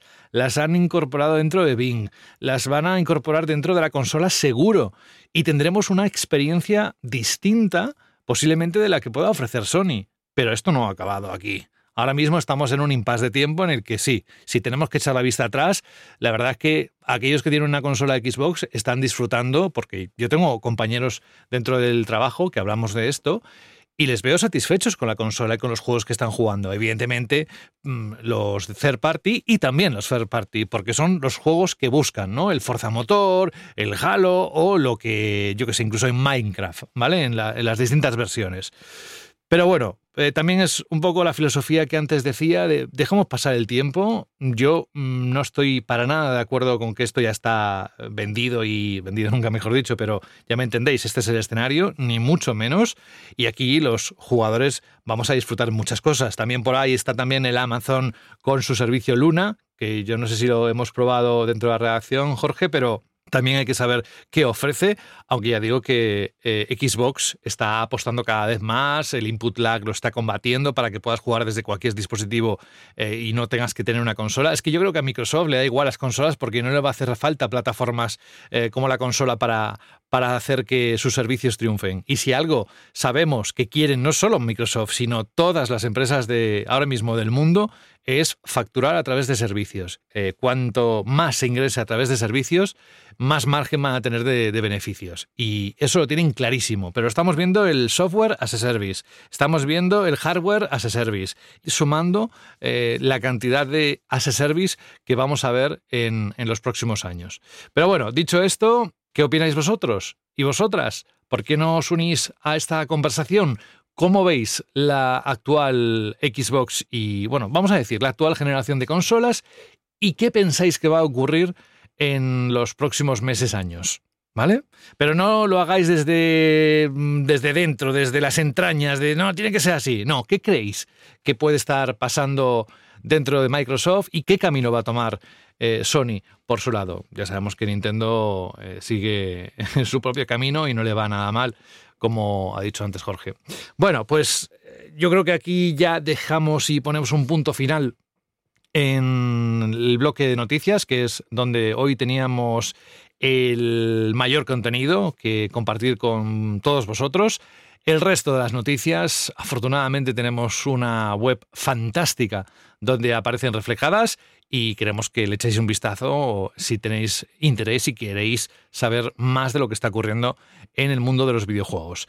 En cuanto a la economía circular que, o circulatoria, según como a quien le preguntes, hombre, pues eh, evidentemente mm, se está hablando mucho de la ecología y todo lo demás, de, aprovechar los dispositivos que tenemos en casa y nosotros también aportamos nuestro granito de arena. ¿Cómo? A través de nuestro patrocinador, claro. Al caer la noche se escuchan las almas en pena de la electrónica que ya no usas. Véndeme o te robaré el wifi. Pasa de ese móvil y véndeme a mí que soy una tablet y la tengo más grande. La pantalla mente sucia. Mejor a mí que soy una consola y parada se me va la perola. Trae tus aparatos electrónicos a CEX y te daremos dinero en efectivo. Da una segunda vida a tus consolas, juegos móviles, tablets, ordenadores, películas y mucho más. Lleva tu electrónica a CEX y consigue Pastuki de la buena. Tiendas por todo el país y también online. Busca CEX. Ay, que tengo un poco de miedo, ¿eh? Porque viene ahora donde yo me despacho a gusto sobre PlayStation Portal. Sí, sí. Carlos, por cierto, ha escrito sus impresiones, ¿no? Su análisis final en la página web, lo podéis consultar y os animamos a que lo hagáis. Pero aquí, el señor Cano, como sabe que me gustan estas cosas, ha dicho, oye, ya que lo tienes, pues, ¿por qué no nos cuentas qué has encontrado y, qué nos puedes decir sobre PlayStation Portal? Os adelanto que para mí me parece un periférico que está muy adelantado a su tiempo. Sí. Y voy a bajar la música porque me estoy dando cuenta que esto dura como 10 minutos. O sea que no va a acabar. Eh, Jorge, ¿qué quieres preguntarme sobre PlayStation Portal? ¿O quieres que yo empiece a contar eh, mi experiencia? Sí, ahora cuéntanos un poco tu experiencia. Yo lo que he estado escuchando estos días, que hay como opiniones súper dispares de a mí me funciona genial. ¿Sabes por qué? Funciona... No, ya, ya, sí, es lo que te iba a decir. Que claro, eh, es que depende de tu wifi. Porque si te llega bien el wifi al salón, pues tendrás una buena experiencia, pero si no te llega bien, eso no va a hacer milagros. Imagino, ¿no? Que por eso. Entonces, un poco, a ver, cuéntanos tu experiencia y eso, y, y lo que digo, de que al final yo creo que esto depende, ¿no? De lo bien que te llegue el wifi al sitio en el que estás jugando. Exacto. Depende muchísimo, por eso podéis encontrar gente que le gusta mucho, gente que no le gusta nada, gente que, "Uf, bueno, em, está bien, pero para jugar en casa, pero no puedo jugar en fuera. Eso, eso no es cierto, puedes jugar fuera, pero todo depende de la infraestructura, de la wifi que tengas en casa, por ejemplo, la subida, eh, y también depende mucho de a qué te estás conectando, qué red fuera. Si es una wifi, yo creo que es donde son las mejores condiciones, la wifi de tu amigo, porque el resto no lo controlas. eh, la wifi pública o incluso un teléfono móvil con 4G, en el Bueno, mejor de los casos. una- un apunte, por si acaso luego se me olvida comentarlo, Dime. que de hecho a, a una gran cantidad de wifi públicas ni siquiera podrías conectarte porque la consola no tiene navegador. Sí, pero eso lo van a resolver. Eso, como tiene Android Bueno. por debajo, eso es muy Vale, fácil vale. de implementar, Lo seguro. van a resolver o no, o no quieren. Yo si creo que sí. Yo creo que No sí. sé. Yo creo que sí porque evidentemente mm, es una algo que le va a pedir eh, los usuarios de, de la consola. Ahora también os digo, estamos hablando de Sony y Sony eh, tiene mm, bueno su propia manera de concebir el mundo de las portátiles porque ya hemos hablado muchas veces de la PSP, de la PS Vita y lo que nos parece y el rinconcito en nuestro corazón que eh, se hicieron ambas consolas y al final, bueno, pues eh, Sony no, quizás no le dio todo el apoyo que nosotros hubiésemos deseado y, se quedó ahí. Bueno, ellos ya saben por qué lo han hecho y nosotros ahora tenemos en delante lo que quiero decir muy claro que es un periférico, no es una consola, de hecho la definición es un reproductor remoto, pero bueno, me parece un poco rimbombante. Es un periférico eh, que, lejos de lo mismo que decía antes, lejos de restar, suma. Es decir, que no lo quieres, pues no lo utilizas. Que te va bien, ahí lo tienes. Y vamos a volver otra vez a la infraestructura. El problema está ahí, en que, por eso digo que es un aparato, es un dispositivo que está adelantado a su tiempo. Y os explico por qué. Sabéis que dentro de los protocolos de Wi-Fi está eh, actualmente está a punto de salir el Wi-Fi 7, pero Wi-Fi 6 o el Wi-Fi 6E y concretamente este, el 6E, añade una banda nueva de 6 GHz donde hay menos ruido, hay mm, eh, una posibilidad mayor de que la conexión sea más estable, tiene una serie de ventajas que evidentemente el Wi-Fi 6 no tiene. ¿Esto qué quiere decir? que a través de Wi-Fi 6, que es lo que tiene la PlayStation 5, pero no PS Portal, PS Portal tiene Wi-Fi 5.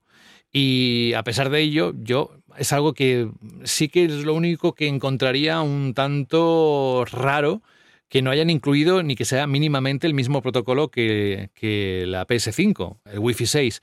Pero bueno, en cuanto a conexión, es muy importante, por ejemplo, que la consola, la PS5, tu PS5, porque depende de que tengas una consola PS5, si no, da igual, eh, no te va a funcionar eh, PS Portal, que esté conectado por cable, por Ethernet, porque la latencia es mucho menor y porque tienes más ancho de banda para que eh, cuando quieras conectar con la consola sea más rápido todo. Claro, la... también hay una pregunta en el aire y es, si yo estoy en casa y tengo cerca un puerto Ethernet porque tengo en distintas habitaciones y quiero conectar directamente PS Portal con un cable Ethernet lo podré hacer, porque esto os aseguro que reduciría muchísimo los problemas que puedan eh, que pueda acarrear la Wi-Fi, ¿no? O, eh, esos momentos de bajón de, resolución o, lo que sea que, se ha encontrado, ¿no? Que cada usuario, dependiendo de lo que tengan, de, la subida bajada contratada con su operador de cable, de, fibra,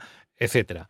Entonces, eso no se sabe. De momento, la respuesta es no. Tiene un puerto USB-C que es para recarga, para eh, cargar la batería de- del periférico, pero mm, de momento nada más. Que Sony podría ampliarlo con otras funcionalidades y se le podría añadir un adaptador eh, que es muy habitual en los portátiles que lleve una conexión USB-C en un extremo y Ethernet en la otra. Pues sería fantástico porque sería otra posibilidad para estabilizar la conexión. Pero vamos a lo que tenemos. Y decía que era muy adelantado su tiempo porque si nosotros en este momento, ahora en este 2020, casi 24, tuviéramos una red 5G desplegada como en otros países, recordad que nosotros tenemos la sub 6 eh, gigahercios, es decir, no es la más rápida, no es el 5G más rápido. Si tuviéramos un 5G donde una de las estrellas del 5G ¿Os acordáis de aquella demostración de un médico que estaba operando a través de 5G y que sus movimientos eran prácticamente replicados al otro lado del mundo porque la latencia era mínima, eh, por no decir mm, con tendencia a cero? Imaginad que eso, que ese tipo de conexión la tuviéramos en los móviles o en un router de esos móviles que hay que existen y que te liberan de consumir la batería del móvil. Os aseguro que la experiencia sería muy buena. Es decir, podríamos tener la misma experiencia que yo he tenido en casa, que para mí ha sido excelente, pero incluso la sensación de que estaba viendo los, yo qué sé, God of War, ¿no? Empiezan a salir los, lo- los títulos, los, eh, los iconos de Santa Mónica y tal. Es que se ve tan bien la pantalla que parece que lo está ejecutando la propia consola, que eso no te llega por streaming.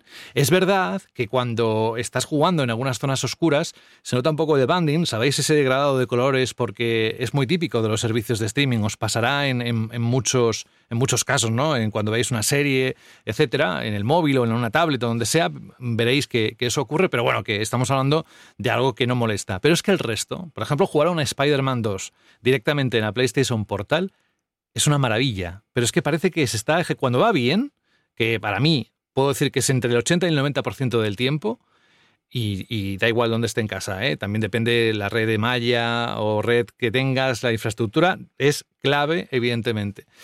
Pero cuando lo estás viendo dices, ¡buah! Es que me imagino que no tengo una PS5 y estoy jugando directamente. Un poco la sensación que están teniendo la gente que tiene Rocali, Steam Deck y demás, que dicen, ¡buah! ¡Qué pasada cómo se ve lo que tengo! Bueno, pues con, con este reproductor remoto puedes conseguir eh, verlo con un detalle, las texturas, el traje de Spider-Man. Aparte que a mí las consolas portátiles pequeñas, verlo en pequeño, me encanta verlo en grande, evidentemente, pero en pequeño también me gusta mucho. Porque me parece. Dime. mm, Sobre, sobre la pantalla, que bueno, la pantalla no, No es OLED, pero no le hace falta, la de La Switch OLED, pero eh, sí que es una LCD que se ve muy bien, ¿no? Es una LCD que muy, muy, muy apañada. No le hace falta, Jorge. Es que cualquiera que pueda.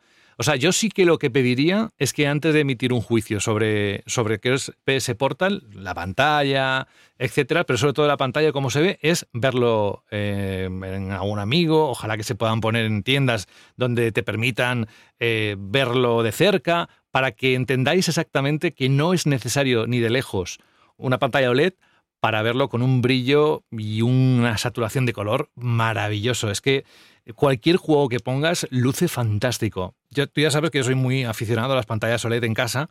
Tengo una de 48 y otra de 55.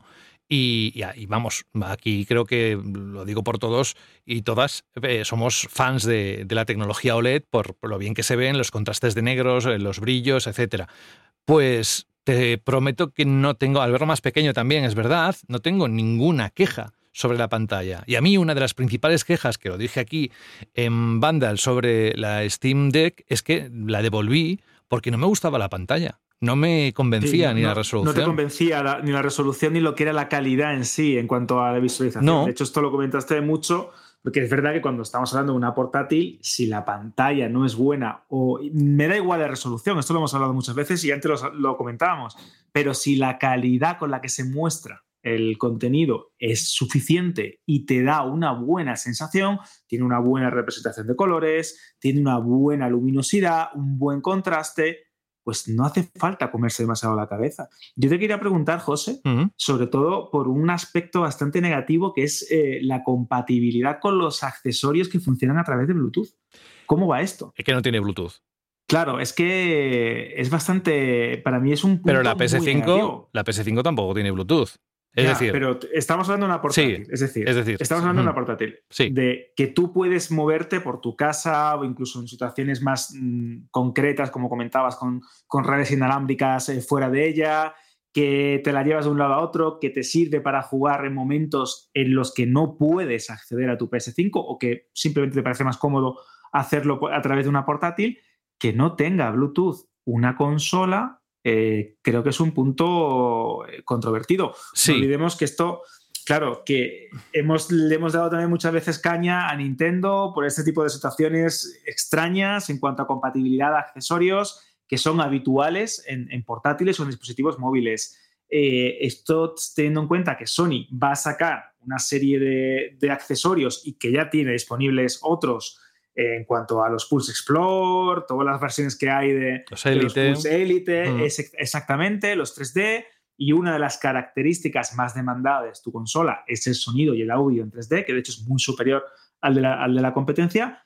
Eh, es una, una paradoja un tanto extraña. Sé que es complicado, y lo hemos hablado también, el tema de la vibración, el tema de cómo eh, trasladar algo en streaming y, en el, y que haya compatibilidad, que no haya un problema de sincronización también con el sonido, pero a mí me enfada mucho que este punto en concreto, yo tengo unos buenos auri- auriculares Bluetooth de Sony y le quería sacar partido con ellos, con si me, si me da la picada de pillarme una PS Portal y a mí esto me echa para atrás. Bueno, eh, para empezar, em, yo te diría, yo ahora mismo estoy jugando con eh, auriculares eh, de diadema grandes, eh, son de Sony, los cuatro, ¿sabes? Los que cancelan, es que no me acuerdo la referencia, pero son unos que todavía incluso se mantienen a un buen precio porque son maravillosos. XM4 me parece que es, más o menos, vamos, que cancelan súper bien el ruido y lo estoy haciendo a través de cable, porque tiene una toma de auriculares. Y dirás, ya, pero yo quiero, si es una portátil, quiero libertad de movimientos. Tienes toda la razón, sí. Pero yo creo que hay, aquí hay algo que Sony. Sony es una marca que. eh, Vamos a quedarnos con todo lo que son eh, sonido, ¿vale? Eh, imagen, sonido, la Sony que conocemos de hace muchos años, quitando PlayStation, ¿eh? Sabemos que tiene muchos años de historia en sonido, en, en- en imagen, las Triniton, ¿os acordáis, no? Eh, siempre ha sido pionera en, en tecnología que mejora la imagen y sabemos que sus televisiones, sus auriculares son, son caros. Es decir, son caros, tienen un precio eh, por encima de la media y es porque también sabemos que tienen tecnología eh, que no ofrecen otros. Por ejemplo, los que yo estoy, me estoy refiriendo eh, son por varios años consecutivos los mejores en cuanto a cancelación de ruido. Y esa tecnología la ha puesto Sony, al menos en sus auriculares. En esto hay una nueva tecnología que se llama PlayStation Link.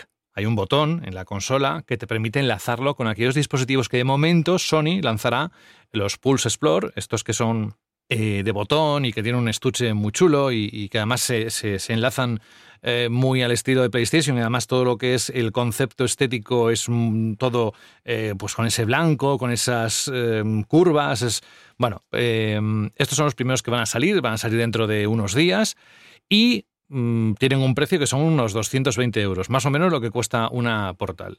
Pero si lees atentamente lo que es la descripción, yo esto os lo estoy contando en teoría, porque no, lo, no, no las he probado. Cuando salgan, pues eh, lo quiero probar y quiero saber exactamente qué diferencia hay. Tienen eh, esta tecnología que minimiza la latencia, porque uno de los problemas que tienen los dispositivos, o por ejemplo cuando activamos la PS Remote eh, Play, eh, la aplicación tanto en Android como iOS, es que, eh, sobre todo en Android, es que el, el Bluetooth, cuando te conectas los auriculares, hay una cierta latencia, que es verdad que hay, hay formatos que, que han nacido para reducirla, pero en general los chips que montan son, bueno, eh, de aquella manera, depende de lo que pagues por el móvil, evidentemente, pero mm, digamos que no ofrecen la mejor experiencia de audio sincronizado con lo que estás viendo en pantalla, ¿vale? Teniendo en cuenta esto, vale, si PlayStation Link va a solucionar esto, pero además es capaz de introducir nuevos materiales dentro de los altavoces, aumentando mucho la calidad y haciendo que la transmisión de sonido sea lossless, es decir, que no tenga pérdida de calidad de sonido, podríamos estar hablando de un gran cambio en la tecnología acústica. Ojo, vamos a olvidarnos por un momento que es PlayStation. Vamos a hablar solo de lo que decíamos antes de Sony apostando por una tecnología, en este caso de sonido. Bueno, vamos a probarlo y emitiremos nuestro juicio. Pero de momento hubiese sido más fácil, lo reconozco, y evidentemente todo el mundo tiene que estar de acuerdo en que si tuviera Bluetooth, en este caso el 5, 5.1, 5.3, sería mucho más fácil para todo lo que tenemos ya. Que no queremos tener un dispositivo con PlayStation Link que se abrirá a, terceros en unos meses, es decir, durante 2024 veremos dispositivos, accesorios, auriculares, etcétera, con esta tecnología que estarán fabricados por eh, otros que no sean Sony. Eso lo han dicho, pero veremos a ver si, si les sale a cuenta o no. Pero los primeros que van a salir son estos, los de botón, ahora en diciembre, y luego en febrero, si no me equivoco, van a salir los, los otros, los que son como los Pulse 3D, pero son los Pulse Elite. Sí, Sí. Que, que suenan muy bien. Y lo el único pero que le pongo a estos auriculares, Sara, es que la piel sintética, mm, si los utilizas mucho, se va cuarteando. Pero bueno, incluso ahí también ah, puede haber recambios que, los puedes cambiar. Pero no me quiero ir de tema. Eh, PlayStation Portal. Va- dejamos PlayStation Link porque creo que es algo que tenemos que probar para, para saber exactamente por qué han apostado por ahí. Pero sí, hubiese sido más fácil y mucho más popular que hubiesen introducido un chip Bluetooth y ya está. Si no, tienes la opción de cable. Yo estoy jugando con, con auriculares de cable, ya digo. Y luego, los altavoces que integran, siguiendo con el sonido, los, los que integran a mí me parece bastante aceptables. Se oyen muy bien. Están en, la parte de arriba y, y la verdad es que percibes muy bien el estéreo. Eh, si alguien se pregunta por qué eh, Sony ha apostado por un PlayStation Portal, yo buscando información encontré que allá por, no sé si lo recuerda Sara, pero en 2019 hizo una presentación Sony que mostró datos del uso a distancia de PlayStation 4 en el, en el 2018. Es decir, tuvieron un año y al año siguiente mm, pues mostraron que les había dado los datos. Pues habían publicado, habían comunicado que 5,6 millones de usuarios activos de Remote Play había, con más de 71 millones de horas de uso en función remota. Es decir, parece que el, el dispositivo, el accesorio, eh, podrían aprovecharlo un montón de personas y aunque fueran, mm, vamos a decirlo, o mal dicho, de nicho, eh, haciendo el pareado, había un mercado ahí. Y yo creo que por ahí empezaron a hacer esto. Yo, Dime. a ver, puede que la memoria me falle, porque ya sabéis que mi memoria no es precisamente de platino. Pero yo recuerdo haber hecho esto con PlayStation Vita, Sí, eh, claro que, que lo que, podías que hacer. viene de antes. Pero la, vaya. pero la calidad, es decir, el- la experiencia que tenías con, con- con esto eh, en remoto Claro, hablamos de hace era- 10 años o más. Sí, sí, sí, 10 sí. años más o menos. era... Que dicen 10 años no hemos evolucionado, apague y vámonos, pero Era muy que sí triste. que es una idea de Sony que viene ya de hace tiempo, ¿eh? Por eso, pero ya han hecho sus estudios y yo creo que dijeron, vamos a, a construir eh, algo que se asemeje más a lo que queremos que, que pueda tener alguien con un periférico eh, que es un mando en mitad, eh, con una pantalla en mitad eh, en cualquier sitio de casa. Si alguien se piensa por un momento que la experiencia que se puede tener con un móvil, incluso con accesorios muy interesantes que han ido saliendo en los últimos meses, como el Backbone, este ya hace un tiempo que está circulando por, por el mercado y, y hay gente que lo está utilizando y le gusta mucho. Se ha sumado uno que por fin sale para iOS, había una versión para Android que salió a final del año pasado, pero hace muy poco Turtle Beach ha sacado un periférico que se llama Atom, que es fantástico, yo lo he probado y me parece una genialidad, pero que nadie se piense ni por un momento que la experiencia que se pueda tener con un móvil y con la función remota se acerque a lo que puedes experimentar con PlayStation Portal. Entre otras cosas, aparte de la pantalla, que es una maravilla y que se ve muy bien, y si tienes la infraestructura eh, de red eh, adecuada, mm, te va a ir bien, salvo que tengas algún problema mm, dentro de tu configuración, por todo lo que puedas experimentar en DualSense con PS5 directamente en PlayStation Portal.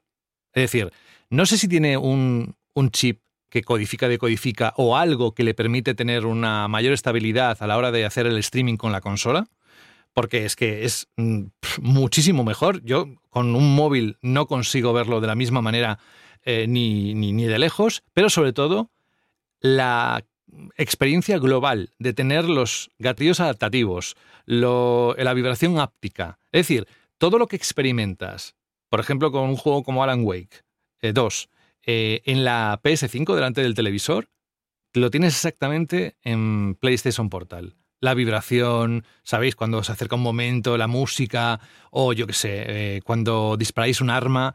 Todo eso, toda esa experiencia que pierdes en los otros adaptadores, que son accesorios que colocas en el móvil y ya está, aparte que drenas la batería del móvil, por más que quieras tener una batería buena, te estás cargando la, la- batería del móvil y posiblemente igual quieres utilizar el móvil para mandar un mensaje de WhatsApp y estás perdiendo el móvil porque lo tienes utilizando la función remota. Dice, bueno, pero yo tengo, yo qué sé, una tableta y lo hago a través de la tableta y el móvil se me queda libre. Vale, pero es que no tiene nada que ver. Solo perder. Eh, Y además lo he hecho después. He cogido uno del Atom y lo he puesto en el móvil y he vuelto a, a probar a ver qué tal es la experiencia. Nada que ver. Pero nada que ver. Si, si todos tenemos en, en la cabeza lo que es capaz un DualSense, lo que nos gustó cuando se presentó en 2020, lo tuvimos en las manos, cómo se modula la vibración, transmitir qué efectos y con qué suavidad, e- eficacia y, ajuste preciso, pues eso mismo directamente en la PlayStation Portal. Por lo tanto, en cuanto a ergonomía, es igual. Es decir, mm, incluso a mí me parece más. Esto lo decía, me acordaba de ti, Jorge, porque tú decías que el DualSense te dormía en las manos, porque es muy grande, ¿vale? También depende de las manos como las tengas. ¿Verdad que lo dijiste una vez esto en un programa? Sí, sí, en juegos de mucha acción, tipo Devil May Cry, sí. Vale, pues yo incluso encuentro más cómodo PlayStation Portal que un DualSense. Porque quizás la separación de la pantalla, lo que separa, más luego las manos que las puedes poner más cómodamente a- en, los agarres, además tiene el grip y, el- lo típico de los logos de, de PlayStation, o sea, es un DualSense partido de la mitad con una, con una pantalla. Pues me parece más ergonómica, fíjate. También te digo, no creo que Sony se quede simplemente en esto. Es decir, cuando tengamos redes 5G que tengan una latencia muy baja, este reproductor es maravilloso para poder Una- llevarlo a cualquier sí. sitio. Una cosa sobre el 5G, porque yo estoy, estoy muy desconectado de, no sé ahora mismo en España cuánto cuesta y cómo funciona, pero vas, eh, ¿tiene límite de datos el 5G en España? Eh, no, hay operadores que te ofrecen. No. pero es que, es que no es 5G tarifas de realmente. datos ilimitadas. Vale, vale, vale. Es que no, No, es no, 5G digo- realmente.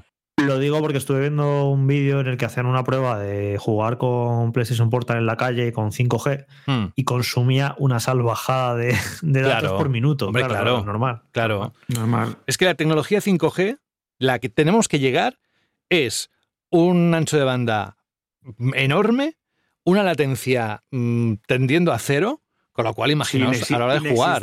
Classic, sí. Claro, si tú haces un test de tu fibra en casa, el, ping que tienes eh, suele estar entre 3, 4 milisegundos, una cosa así. Lo haces por el móvil, aunque tengas muy buena conexión, incluso 5G, la, en teoría el 5G, que es un 4G con LTE, es eh, un buen ancho de banda, porque la verdad es que el- lo que transmite información, la velocidad es muy buena, pero tienes un ping de que no baja del 20, 30, 40 milisegundos. Eso ya puede suponer un pequeño problema con, con la experiencia que tengas. Pero si llegamos a ese, a ese momento que nos han prometido en el que no solo PlayStation Portal, sino todo lo que es domótica, todo lo que es ejecutar algo y que automáticamente al instante se ejecute en el otro punto, da igual la distancia, cuando lleguemos a eso, estaremos hablando de otra situación muy distinta. Y, ojo, José. me remito a jugar fuera de casa. En casa... Claro. Sí, dime. Es que mi, mi pregunta iba por ahí. Es decir, estamos hablando de jugar ju- eh, fuera de casa, eh, de un dispositivo que consume, que tiene una pantalla bastante generosa en cuanto a pulgadas, con una buena calidad. como Que no se calienta, nada. eh, que tiene vibración, que tiene todas las características de un DualSense, como estás comentando, pero a mí me aterra también un poco el tema de la batería. En el análisis de Carlos hablaba que duraba en torno a las cuatro horas y media largas. ¿Cómo funciona esto en- y en qué condiciones has probado la consola? Porque claro, Hmm. eh, supongo que con más brillo, con más eh, sonido o con determinada exigencia en cuanto a conectividad inalámbrica, creo que esto puede mermar bastante la autonomía y la movilidad de un sistema que está pensado para ser portátil. ¿Y qué más da si, si estás en casa? Si está pensado ahora mismo para que tú puedas jugar en casa con unas condiciones mm, más que decentes, un enchufe tendrás cerca. Y si no, a una malas, tienes una batería de las muchas que hay y aparte está avanzando muchísimo eh, el tema. Tampoco supone un... Yo no he tenido ningún problema con... Incluso cuando... Hay una cosa que me gusta mucho y es que cuando estoy jugando y se me está acabando la batería, lo conecto y sigo jugando. Por ejemplo, hay, hay dispositivos que una vez que los conectes a la corriente se desenchufan y ya no puedes seguir jugando. Pero en este caso, eh, en PlayStation Portal es todo lo que quieras aguantar. Si tienes un enchufe cerca y si no, ya digo, una batería portátil, lo enchufas y ya está. Tampoco vas a, a estar 5, 6, 7, 8 horas. Yo he tenido de media unas 4 o 5 horas que me ha durado. También depende mucho del juego, de- del uso que haga de la vibración, depende de... Pero yo no he tocado el brillo, por ejemplo, porque ya lo he dejado como viene. Me gusta mucho la animación del principio de cómo conecta, de cómo el círculo se expande y te, y te muestra el, contenido de tu PlayStation 5. De verdad que es que el problema de, PS Portal es que exige una infraestructura mm, decente para poder apreciar todo lo que es capaz de hacer, que es mucho. Y que cuando tengamos a nivel móvil, que estamos ya digo, insisto, ¿eh? en 2024 ya casi, y con unas conexiones que mm, pf, había un anuncio, no sé de qué compañía, en el que iban hablando dos personas por, por videoconferencia y se tiraban kilómetros y kilómetros hablando, digo, joder, pues yo me voy a la esquina de ahí y pierdo la conexión. Ya no te digo con videoconferencia, con, un, con audio. O sea, es decir, no estamos en un punto en el que podamos presumir de redes súper avanzadas. Por ejemplo, en San Francisco sí que hay eh, un despliegue, y en otros puntos eh, de Estados Unidos, hay un despliegue de 5G que es el 5G para entendernos más rápido. La diferencia está en que no tiene tanto alcance, porque el que nosotros tenemos en España y en muchos otros países de la Unión Europea tiene más cobertura, es cierto, pero no es el más lento de- de los dos, entre comillas, 5G. Cuando tengamos eso, ya os digo, va a dar gusto poder jugar en cualquier sitio. No sé si a partir de aquí los planes de Sony, con esto termino, ¿eh? porque podría estar mucho tiempo hablando de PS Portal, em, pero desde un punto de vista empírico. No quiero trasladaros que, "Ay, claro, es que a mí la tecnología... No, no, es lo que yo he probado. Y si, y si no es así, os lo digo, porque insisto en que eh, si me vendí la, Steam Deck era porque no me gustaba la, calidad de la pantalla. Por ejemplo, estoy con una Rock Alley y me parece fantástica, por ejemplo, ¿no? Pero volviendo a la PlayStation Portal, lo que es el, periférico en sí, podría ser que con el tiempo pudiera Sony dar la oportunidad, aparte del navegador y cosas que puede implementar eh, Jorge, porque tiene Android de base y en el sistema operativo y lo puede hacer si quiere, el, que tú tengas la posibilidad de, o que sea un mando con pantalla, ¿os acordáis del gamepad de la Wii U? Podría ser. O también que mm, quieran permitir, que yo no sé por qué no, no, no lo hace, o de momento ha dicho que no, que si tú tienes una tarifa de PlayStation Plus Premium, puedes jugar en streaming a un juego. Yo no sé si es por como lo puedes hacer con la consola, porque lo podrías hacer perfectamente en, en PlayStation Portal. Yo sabes que soy muy naif en esto y siempre me lo dices, Jorge, que yo pienso siempre que hay algo más, como antes cuando decía lo de Microsoft, que tiene que haber algo más porque no se puede quedar aquí. Yo creo que este dispositivo va a tener un recorrido mayor y que no solo se queda aquí, que ya solo lo que ofrece ahora, con las condiciones adecuadas, es una pasada. Y hasta aquí, no sé si tenéis alguna duda más que os pueda resolver, mm, pero en general yo he quedado más que satisfecho y tiene algunos puntos que se pueden mejorar, sí. Podría tener protocolo Wi-Fi 6E y que estamos a punto de estrenar el 7 en algunos routers y con el 6E pues tendríamos más estabilidad. De momento es el Wi-Fi 5, pero ya sabremos por qué. Y esto es PlayStation Portal. Yo estoy encantado. No sé si queréis preguntar o, o pasamos a la chisli pregunta. Sara, A mí me has dejado agotada, ¿eh? ¿sí? Yo contigo no voy a un museo. ¿Por qué? Menuda, menuda exposición más exhaustiva, caray. Que, claro, Uno podría ser todo lo contrario, ¿eh? hardware que hemos tenido en banda al radio. Yo ahora te estoy de- alucinado. Exactamente, se va a encargar de todos los cacharritos. José el cacharrito No, ya, no, no. del tirón. No, Ahora, a pero. mí no me cuentes la trilogía del Señor de los Anillos, ¿eh? No, A mí sí. no. Pero me da rabia que a veces emitan juicios al respecto. Yo he visto también reviews, he leído cosas que me han puesto los pelos de punta. Yo coincido mucho con lo que dice Carlos en, en general, con la experiencia que ha tenido. eh, pero otros, o, youtubers que, que empiezan a, a explicar cómo les va, o uno se va al McDonald's y espera que, "Eh, claro, veis, es que estoy en el McDonald's. No, es que no puedes ir a una wifi pública, porque no tiene las condiciones adecuadas, pero ya no te digo ni siquiera para jugar, para navegar. y Ah, pues depende. mira, José, em, el otro día una amiga me estaba preguntando, me está preguntándose si coge Portal, eh, pero respóndeme en 100 palabras, ¿eh? Estaba preguntando si coge ese Portal y digo, a ver, tienes que tener una conexión 5G, porque lo quería con el teléfono encima, ¿vale? Sí. Pero tienes que tener una conexión como 5G, mm, porque menos dice, no, si yo puedo trabajar con el móvil. Entonces la cosa es, yo he hecho, sí, tú puedes trabajar con el móvil y yo con el móvil, también mis hijos han jugado y hemos jugado en casa eh, a la Switch online, ¿vale? Mm. Pero ¿daría para Portal o no? Depende de la conexión, depende del operador. Si te lo voy a utilizar el ejemplo con Wi-Fi. Si tú te vas a casa de un amigo o vas a un sitio donde tenga una Wi-Fi decente, que no sea pública y que dependa de factores que no controlas, la experiencia es tan buena casi como la de casa. En casa, a ver, exige un mínimo de 5 megas por segundo. Lo ideal para jugar bien son 15, pero generalmente tú en casa puedes tener 40 o mucho más. Y por eso digo que es que eh, en un móvil el problema es el ping. El problema del móvil es el ping, eh, que es lo que hace que, bueno, se atasque por momentos, porque no tenemos... Claro, pero con 5G se supone que la latencia es mínima también, aunque tengamos en 5G, que dices tú, que es con poco de segunda, no es de lo de primera, pero vaya. Cuando tengamos, sí, con 5G, es- evidentemente tiene que mm, verse mejorado. Yo no lo he probado con 5G. Estoy seguro que si, si es el 5G que nos han prometido, no habría ningún problema en poder jugar desde donde te diera la gana a la consola. Yo me he quedado flipado, aparte que he tenido que abrir los puertos en casa para poder conectar la consola desde fuera, que eso es una cosa que tenéis que hacer. Ahí eh, buscáis por internet y se explica en mil sitios qué puertos abrir, UDP, TCP, para poder conectarla, para encender la consola desde fuera de, casa. Ojo, eh, la consola se requiere que esté en reposo. Si está apagada, no hay manera de que pueda funcionar PS Portal.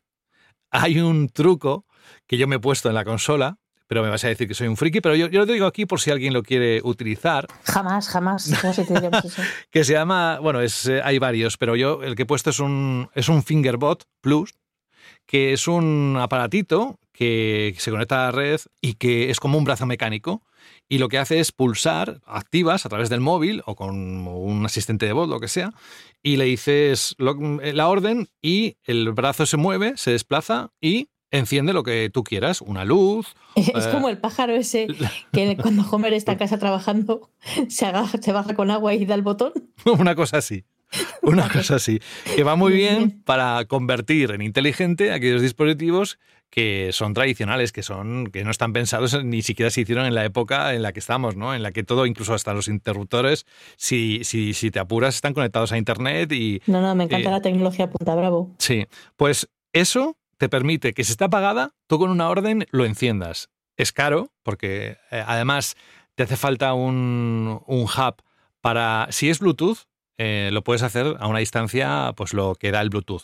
Eh, pero si lo quieres hacer fuera de casa, eh, ya necesitas un concentrador hub. con generalmente con protocolo Zigbee para poder encenderlo. Pero bueno, que sepáis que yo lo hago y, y me funciona perfectamente, enciende la consola y ya está. Eh, De hecho, yo le digo, enciende PlayStation 5 y se encienden luces, consola, el televisor y todo, y, ca- y cada vez está más automatizado. Un día me va a echar de casa la propia eh, domótica. Pero bueno, eh, si alguien tiene alguna pregunta concreta sobre PlayStation Portal, que lo ponga en, en iBox y, y se lo respondo con gusto. ¿eh? Mm, si os gustan las portátiles, no me extraña que en Japón, que son muy amantes de las portátiles, y eso que no lo han visto o no lo habían visto, se habían agotado. Pero vamos, yo esto se lo veo a un amigo y tardo cero coma en comprarme una PlayStation Portal. Y además que la utilizo bastante más de lo que pensaba, porque al fin y al cabo es como tener una PS5 en las manos y en pequeñito y en momentos donde no puedes estar en la tele o estás viendo algo en la tele. Ah, esa es otra cosa y acabo con esto, ¿eh? que si no os voy a dar una chapa terrible, pero eh, usos. Pues por ejemplo, en la cama, y tu pareja no quiere tener un televisor en, en la habitación la PlayStation Portal cubriría perfectamente esa necesidad. O estás eh, jugando con tus hijos, esto Sara, y estás jugando a un God of War, que está reventando cabezas, mm, que da gusto. Tú ese contenido no lo puedes poner, tienes que esperar a que los niños estén en la cama o en otro sitio para poder jugar. Bueno, pues con PlayStation Portal eso, esa necesidad la cubrirías. Si es que la tienes, insisto en lo que decía antes, esto suma, no resta te da una posibilidad más que antes no teníamos. O, por ejemplo, que estés viendo un partido de fútbol, por decir algo muy típico, y que quieras seguir jugando ese juego porque estás farmeando algo. Bueno, pues puedes utilizar la tele para ver eso y puedes utilizar la PlayStation Portal para, para disfrutar de la vibración y todo lo que el DualSense da en, con la imagen de una pantalla de 8 pulgadas que se ve fantástica. Y aquí acabo ya, ¿eh? que parece que soy comercial de Sony, pero, pero os traslado lo que yo he disfrutado de un aparato que me ha sorprendido muchísimo y que en base a lo que había eh, probado desde el ordenador, desde la tablet, con un mando, sin mando, con los accesorios en el teléfono móvil a los lados, con la aplicación de la PS Remote Play, no tiene nada que ver. Y ya está. ¿Nos vamos a la Shirley? Venga.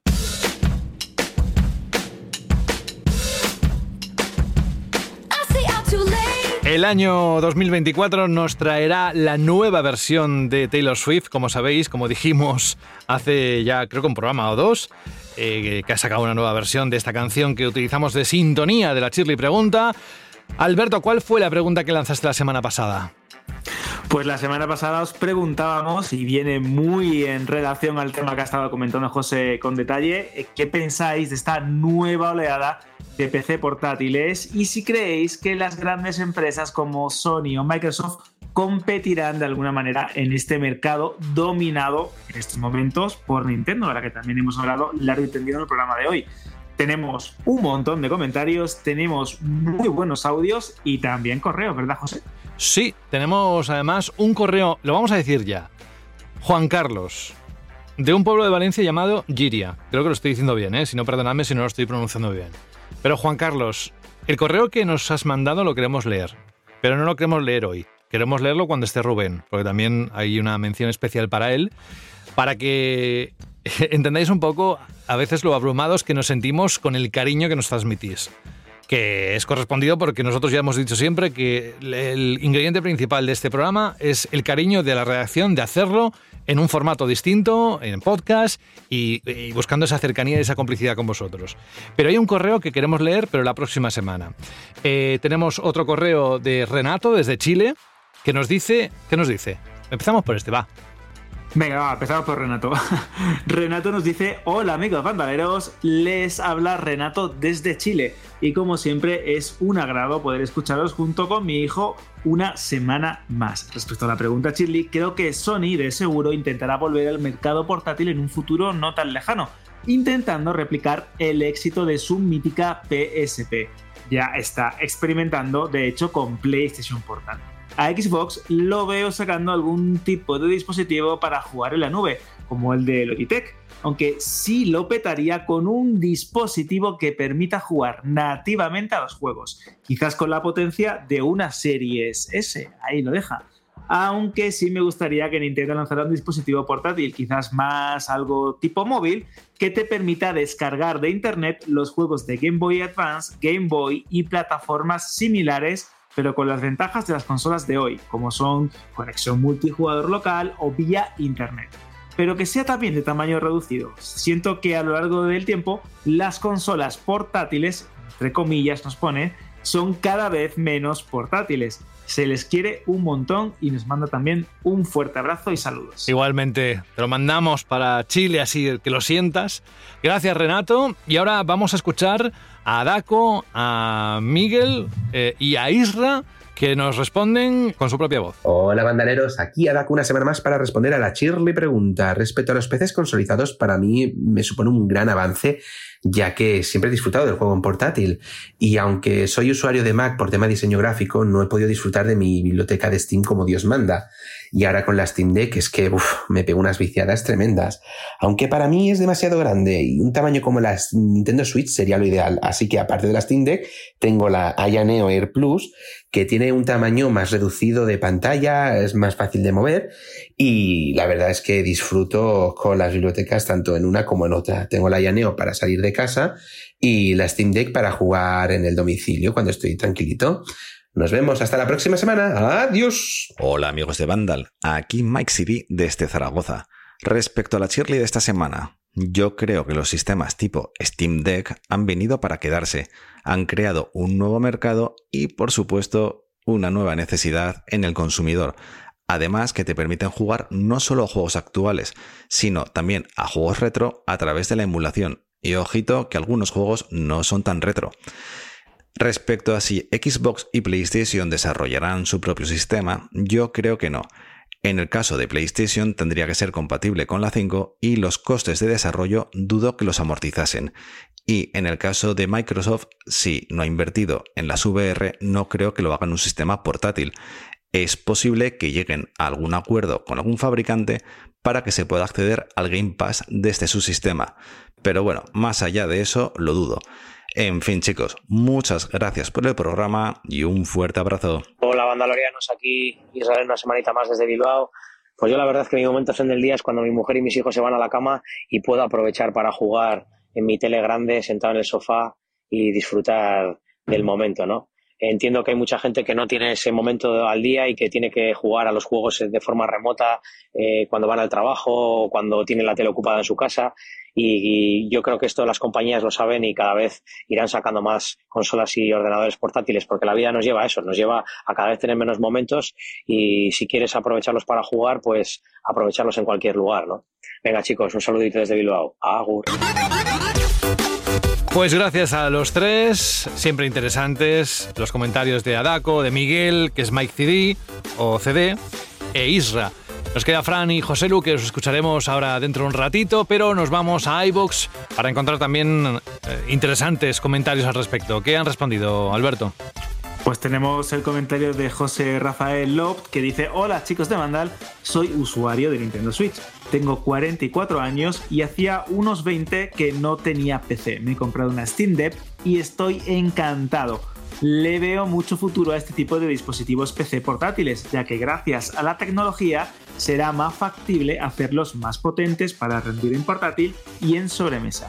No creo que a corto plazo Sony y Microsoft se metan en este mercado, pero sí sería factible que dentro de unos 4 o 5 años puedan sacar dispositivos que de forma nativa reproduzcan juegos como los de PS4 y PS5 y en el caso de Microsoft Xbox Series X y S. Y nos manda también un saludo. También tenemos otro comentario en iBox, el de Isaías Luku, que dice: Hola Peña, a mí me hubiese gustado que Sony hubiera seguido con sus PSP, su PSP2 o Vita o como quieran llamarlo. No sé por qué le salió tan mal Vita, pero Wii U también salió regular y Nintendo no se rindió. Aprendió y mírala. Y ese tipo de portátiles potentes y pequeñas, nos pone pequeñas en mayúscula, creo que son la clave para competir con los móviles. Un tamaño de Nintendo Switch está bien, pero aunque puedes transportarla, no veo tan fácil llevarla siempre encima para poder sacarla en cualquier momento. Y era el usuario que nos comentaba con esa postdata que también en Cinesa tiene eh, El Señor de los Anillos en pantalla. también tenemos el comentario de Zastiu que dice, yo me compré una Steam Deck y ahora mismo, debido a que suelo viajar mucho, la uso más que la propia PS5 y la Series X. Le instalé Windows y la utilizo también pues, para hacer trabajos de la universidad, disfrutar de Game Pass y disfrutar también de los juegos gratis de Epic y Prime. Además, los Humble Bundle me permiten tener un catálogo muy completo por muy poco dinero. Estoy contentísimo con ella. Y ahora tengo un comentario que me ha hecho mucha gracia porque la semana pasada estábamos hablando de los juegos multijugador, que era la pregunta chile que hicimos hace unos programas, Sí. y de las actividades que hacíamos con familia, amigos. Y nos dice Lexi Galván, también en iBox, ¿qué batallas con el Worms? Juegazo. Es verdad que el juego de los gusanos, yo creo que cualquiera lo tiene ahí bien, bien anclado en la patata. Pues venga, gracias por esos comentarios a la gente que ha participado y la que no hemos leído pero que están en iBox. Que luego, si quieres, hacemos un repaso de los nombres. Y vamos a escuchar a Fran con su chau y a José Lu. Hola familia, aquí Fran, una semanita más. Eh, yo creo que tanto Xbox como PlayStation, teniendo Game Pass y el PS Plus, con ese catálogo de juegos, deberían de sacar un dispositivo portátil en el cual poder disfrutar de esos juegos tanto de forma online como de forma nativa a través de descargas. Tiempo al tiempo, yo creo que con el tiempo acabarán haciéndolo. Bueno chicos, un fuerte abrazo para todos. Nos vemos la semana que viene y José, va por ti campeón. Chao. Chao. Muy buenas bandalorianos, aquí José Lu una semana más. Bueno, lo primero de todo, agradecer a Mike CD por las felicitaciones. Muchas gracias, compañero, que por cierto, menudo chorreón de voz tienes. Y respecto a lo de tener un PC a modo portátil, eso tiene que ser un pasote, tío. Yo, desde luego, con la Nintendo Switch la disfruto mucho a modo portátil. Hay gente como yo que tenemos ordenadores del año 4 con el que los romanos hacían ahí portátil, eso tiene que ser un pasote, tío. Yo, desde luego, con la Nintendo Switch la disfruto mucho a modo portátil. Hay gente como yo que tenemos ordenadores del año 4 con el que los romanos hacían ahí pedidos para traer madera para las cruces. Y ya está, yo de hecho no tengo ni botón de encendido, tengo uno que pone arre y otro que pone so. Así que nada, todas estas cosas a modo portátil para mí están, están muy bien hechas. Así que nada, felicidades por el programa y adiós. Da gusto escucharos. Da gusto escucharos. Yo me he reído mucho con esto del ordenador de los romanos, con el botón del arre y el so. Eh, Hay, hay un montón de frases de este, de este oyente que yo me he apuntado sembrado, José para Lu. usarlas. Para, José Lu, es, es- increíble. Para usarlas en mi día a día. Porque esto de un, un- un ordenador que utilizaban los romanos para hacer el pedido de la madera con el que hacer las cruces, esto me parece una genialidad. Bueno, bueno, bueno, impresionante, me ha encantado. Oye, ¿quién más ha comentado, ni que sea decir sus nicks eh, Pues que han sí, comentado en iBox? Tenemos que hablar del Poly of de también Mike CD, que nos dejaba un comentario, de Freaky Man, de Abel López, que también nos hablaba, José Gari. Tenemos un montón de comentarios en iBox, tanto de la Shirley Pregunta como de otros aspectos del programa. Creo que también es eh, importante para ver qué opináis en general de la industria del videojuego, ya no solo de la pregunta Shirley que hacemos cada semana. ¿Queréis saber cuál va a ser la próxima Shirley pregunta? ¿Sí? ¿Eso es que sí? ¿Que os da igual? Bueno, pues entonces pasar el podcast, no pasa nada. Pero si es que sí, esperad un momento que ahora lo contamos. En lo profundo de tu cajón se escucha la voz de un triste móvil muerto de asco. ¿Qué será de mí ahora que nadie me quiere? Antes hacía fotos, veía TikToks, enviaba WhatsApps a lo loco. Aún tengo ganas de vivir. Sácame del cajón y llévame a Zex. Ese móvil merece una segunda vida. Llévalo a tu tienda Zex más cercana y te daremos el mejor precio por él. En tu cajón no vale nada, pero en Zex te lo cambiamos por dinero en efectivo. Trae tu móvil a Zex y consigue Pastuki de la buena. Tiendas por todo el país y también online. Busca CEX. Nosotros nos vamos. ¿Sabéis quiénes somos, no? Banda al radio. Ah, vale, vale, que nadie se despiste. Nos vamos, pero antes, por favor, desde Málaga, Alberto, cuéntanos cuál es la próxima Shirley pregunta. Pues la próxima Shirley pregunta es ¿qué le pedís a una consola como Nintendo Switch 2 o el nombre que tenga? Ha sido uno de los momentos de este podcast que nos hemos puesto a especular con temas de resolución, con temas de hardware, por dónde irán los tiros con la nueva consola de Nintendo que presumiblemente llegará el año que viene, crucemos los dedos, y me interesa saber qué creéis que tiene que llevar en su hardware para ser una nueva generación que os atraiga. Características, precio, em, especificaciones técnicas, especular un poquito, romperos un poquito la cabeza, ilusionaros también y hacer peticiones que nunca se sabe. Así que ya sabéis, la pregunta Shirley la próxima semana es ¿qué le pedís a una consola como Nintendo Switch 2? Y dentro de poco vamos a empezar con los GOTY, así que creo que la pregunta de la semana que viene ya empieza a tener un poquito también de formación. Vamos a dejarlo ahí. Bueno, oye, antes de que te vayas, eh, que vamos a innovar. eh, que nosotros generalmente siempre hacemos hincapié en la lista de los más buscados en CEX. ya sabéis, eh, nuestro patrocinador. Ahí tiene una lista en la página web en webuy.com o podéis ir a través de la app donde listan, donde ponen aquellos artículos que son los que más interesan al público en general porque tienen peticiones o porque saben que va a tener mucho tirón. Pues vamos a repasar ahora mm, un par de ellos, tres como mucho, antes de irnos. Y así, quien quiera saber más sobre el mayor especialista en electrónica y entretenimiento de segunda mano en España, pues lo tiene fácil. Puede ir a la web o la app. A ver, dentro de esa lista, ¿qué has seleccionado esta semana, Alberto? Esto lo suele hacer Rubén, pero si no está Rubén, el- la grandísima ayuda, este hombre que es un ser de luz, me ayuda, que es Alberto. A ver. Pues tenemos uno de los grandes videojuegos de Nintendo Switch en, este últimos, en estos últimos coletazos del año, como es Super Mario RPG. Está este remake del famoso videojuego de rol protagonizado por el fontanero. Se vende por 50 euros en CEX, se compra por 31 y nos dan, en lo que se llama Vale en tienda, unos 36 euros. Pero no solo de Super Mario vive la gente, también tenemos juegos como el reciente Call of Duty Modern Warfare 3, que se vende por 70 euros en tienda FEX, se compra en efectivo por 44 euros y si queremos Vale en tienda nos ofrecen 51 euros, siempre y cuando hablemos de la versión de PS5. Pero también hay hardware, José, porque también tenemos. Cacharritos, que sé que a ti te Mm. encanta esto de los cacharritos.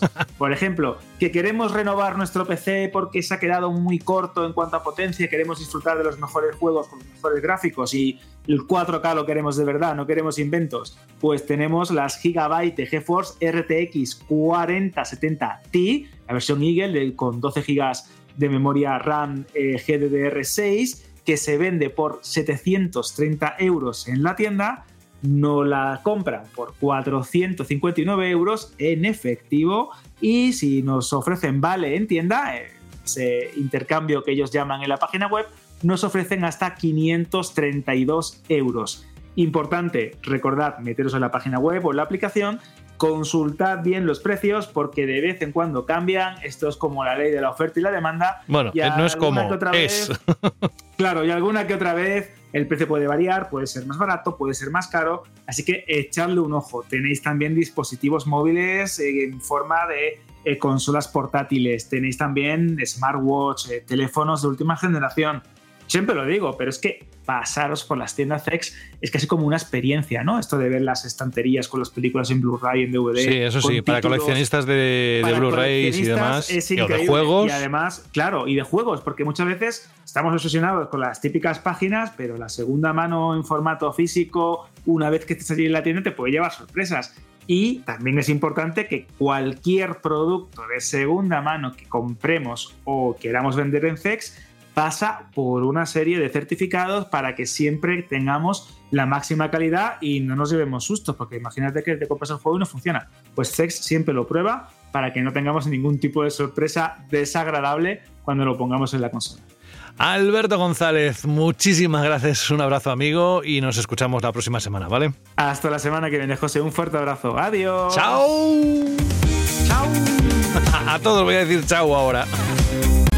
Bueno, al menos en este programa. Sara Brondo, oye, muchísimas gracias. Hoy ha sido un programa largo, dos horas y pico, pero gracias, muchas gracias por estar aquí con nosotros. Ha sido un placer escucharte y espero, ojalá, que la próxima semana contemos contigo y eso solo lo podremos saber cuando llegue el momento. Mientras, recibe un abrazo del equipo y cuídate mucho, ¿vale? Bueno, pues lo mismo, que lo- ha sido un placer estar aquí como siempre y nada, nos vemos la semana que viene o bueno, ya veremos. Ya veremos. ¡Chao! Chao. Y Jorge Cano, que ha estado en el limbo en los últimos minutos, no, no por nada, sino porque es que tenía problemas con el servidor y creo que ha cambiado de software a otra versión que es más compatible con la que tiene. La que tiene liada con el ordenador de Pollito. No, la que tiene liada. Bueno, no voy a decir en qué programa grabamos el programa. Bueno, sí, el software.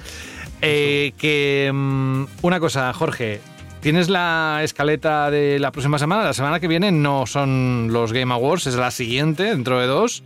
Pero ¿qué tenemos? ¿Algo destacado? Pues- ¿Tenemos Avatar?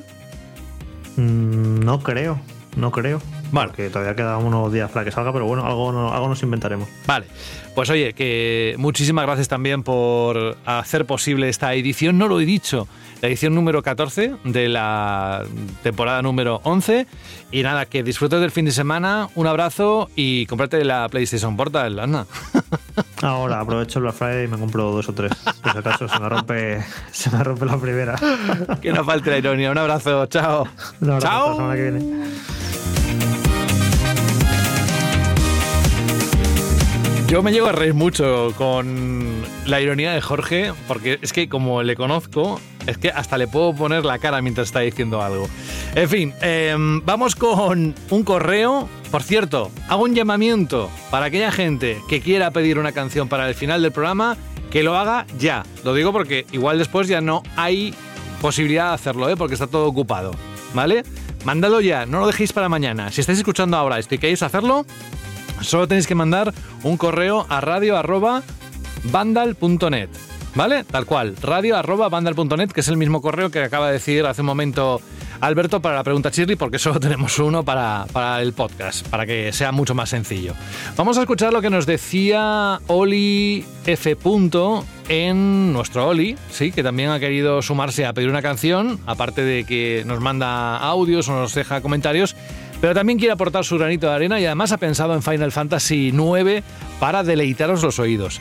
Escuchad lo que dice. Dice, para la canción del final del programa me gustaría pedir la canción Melodies of Life del juego Final Fantasy IX de Miko Shiratori que da pie a la escena final de este gran juego que tras tantas horas de vicio y tantas roturas de cabeza buscando al jefe secreto, los símbolos de las constelaciones y las tablillas de chocobos, le otorga el broche final al juego con una enorme canción. Y además yo estoy completamente de acuerdo contigo. Eh, es una canción que yo disfrutaría subiendo el volumen, ahora lo vamos a, poner. Y que nada, gracias Oli y al resto, ya sabéis, si queréis la canción o incluso dedicárselo a alguien también, lo podéis hacer directamente poniéndolo en el texto. Vamos con esta canción que es el tema principal y canción vocal del Final Fantasy IX. Fue compuesta por Nobuo Uematsu y cantado por Emiko Shiratori. Esta es la versión en inglés. Con ello nos vamos. Yo os deseo todo lo mejor, que hayáis disfrutado de esta edición y en unos días volvemos aquí en Banda Radio. Adiós.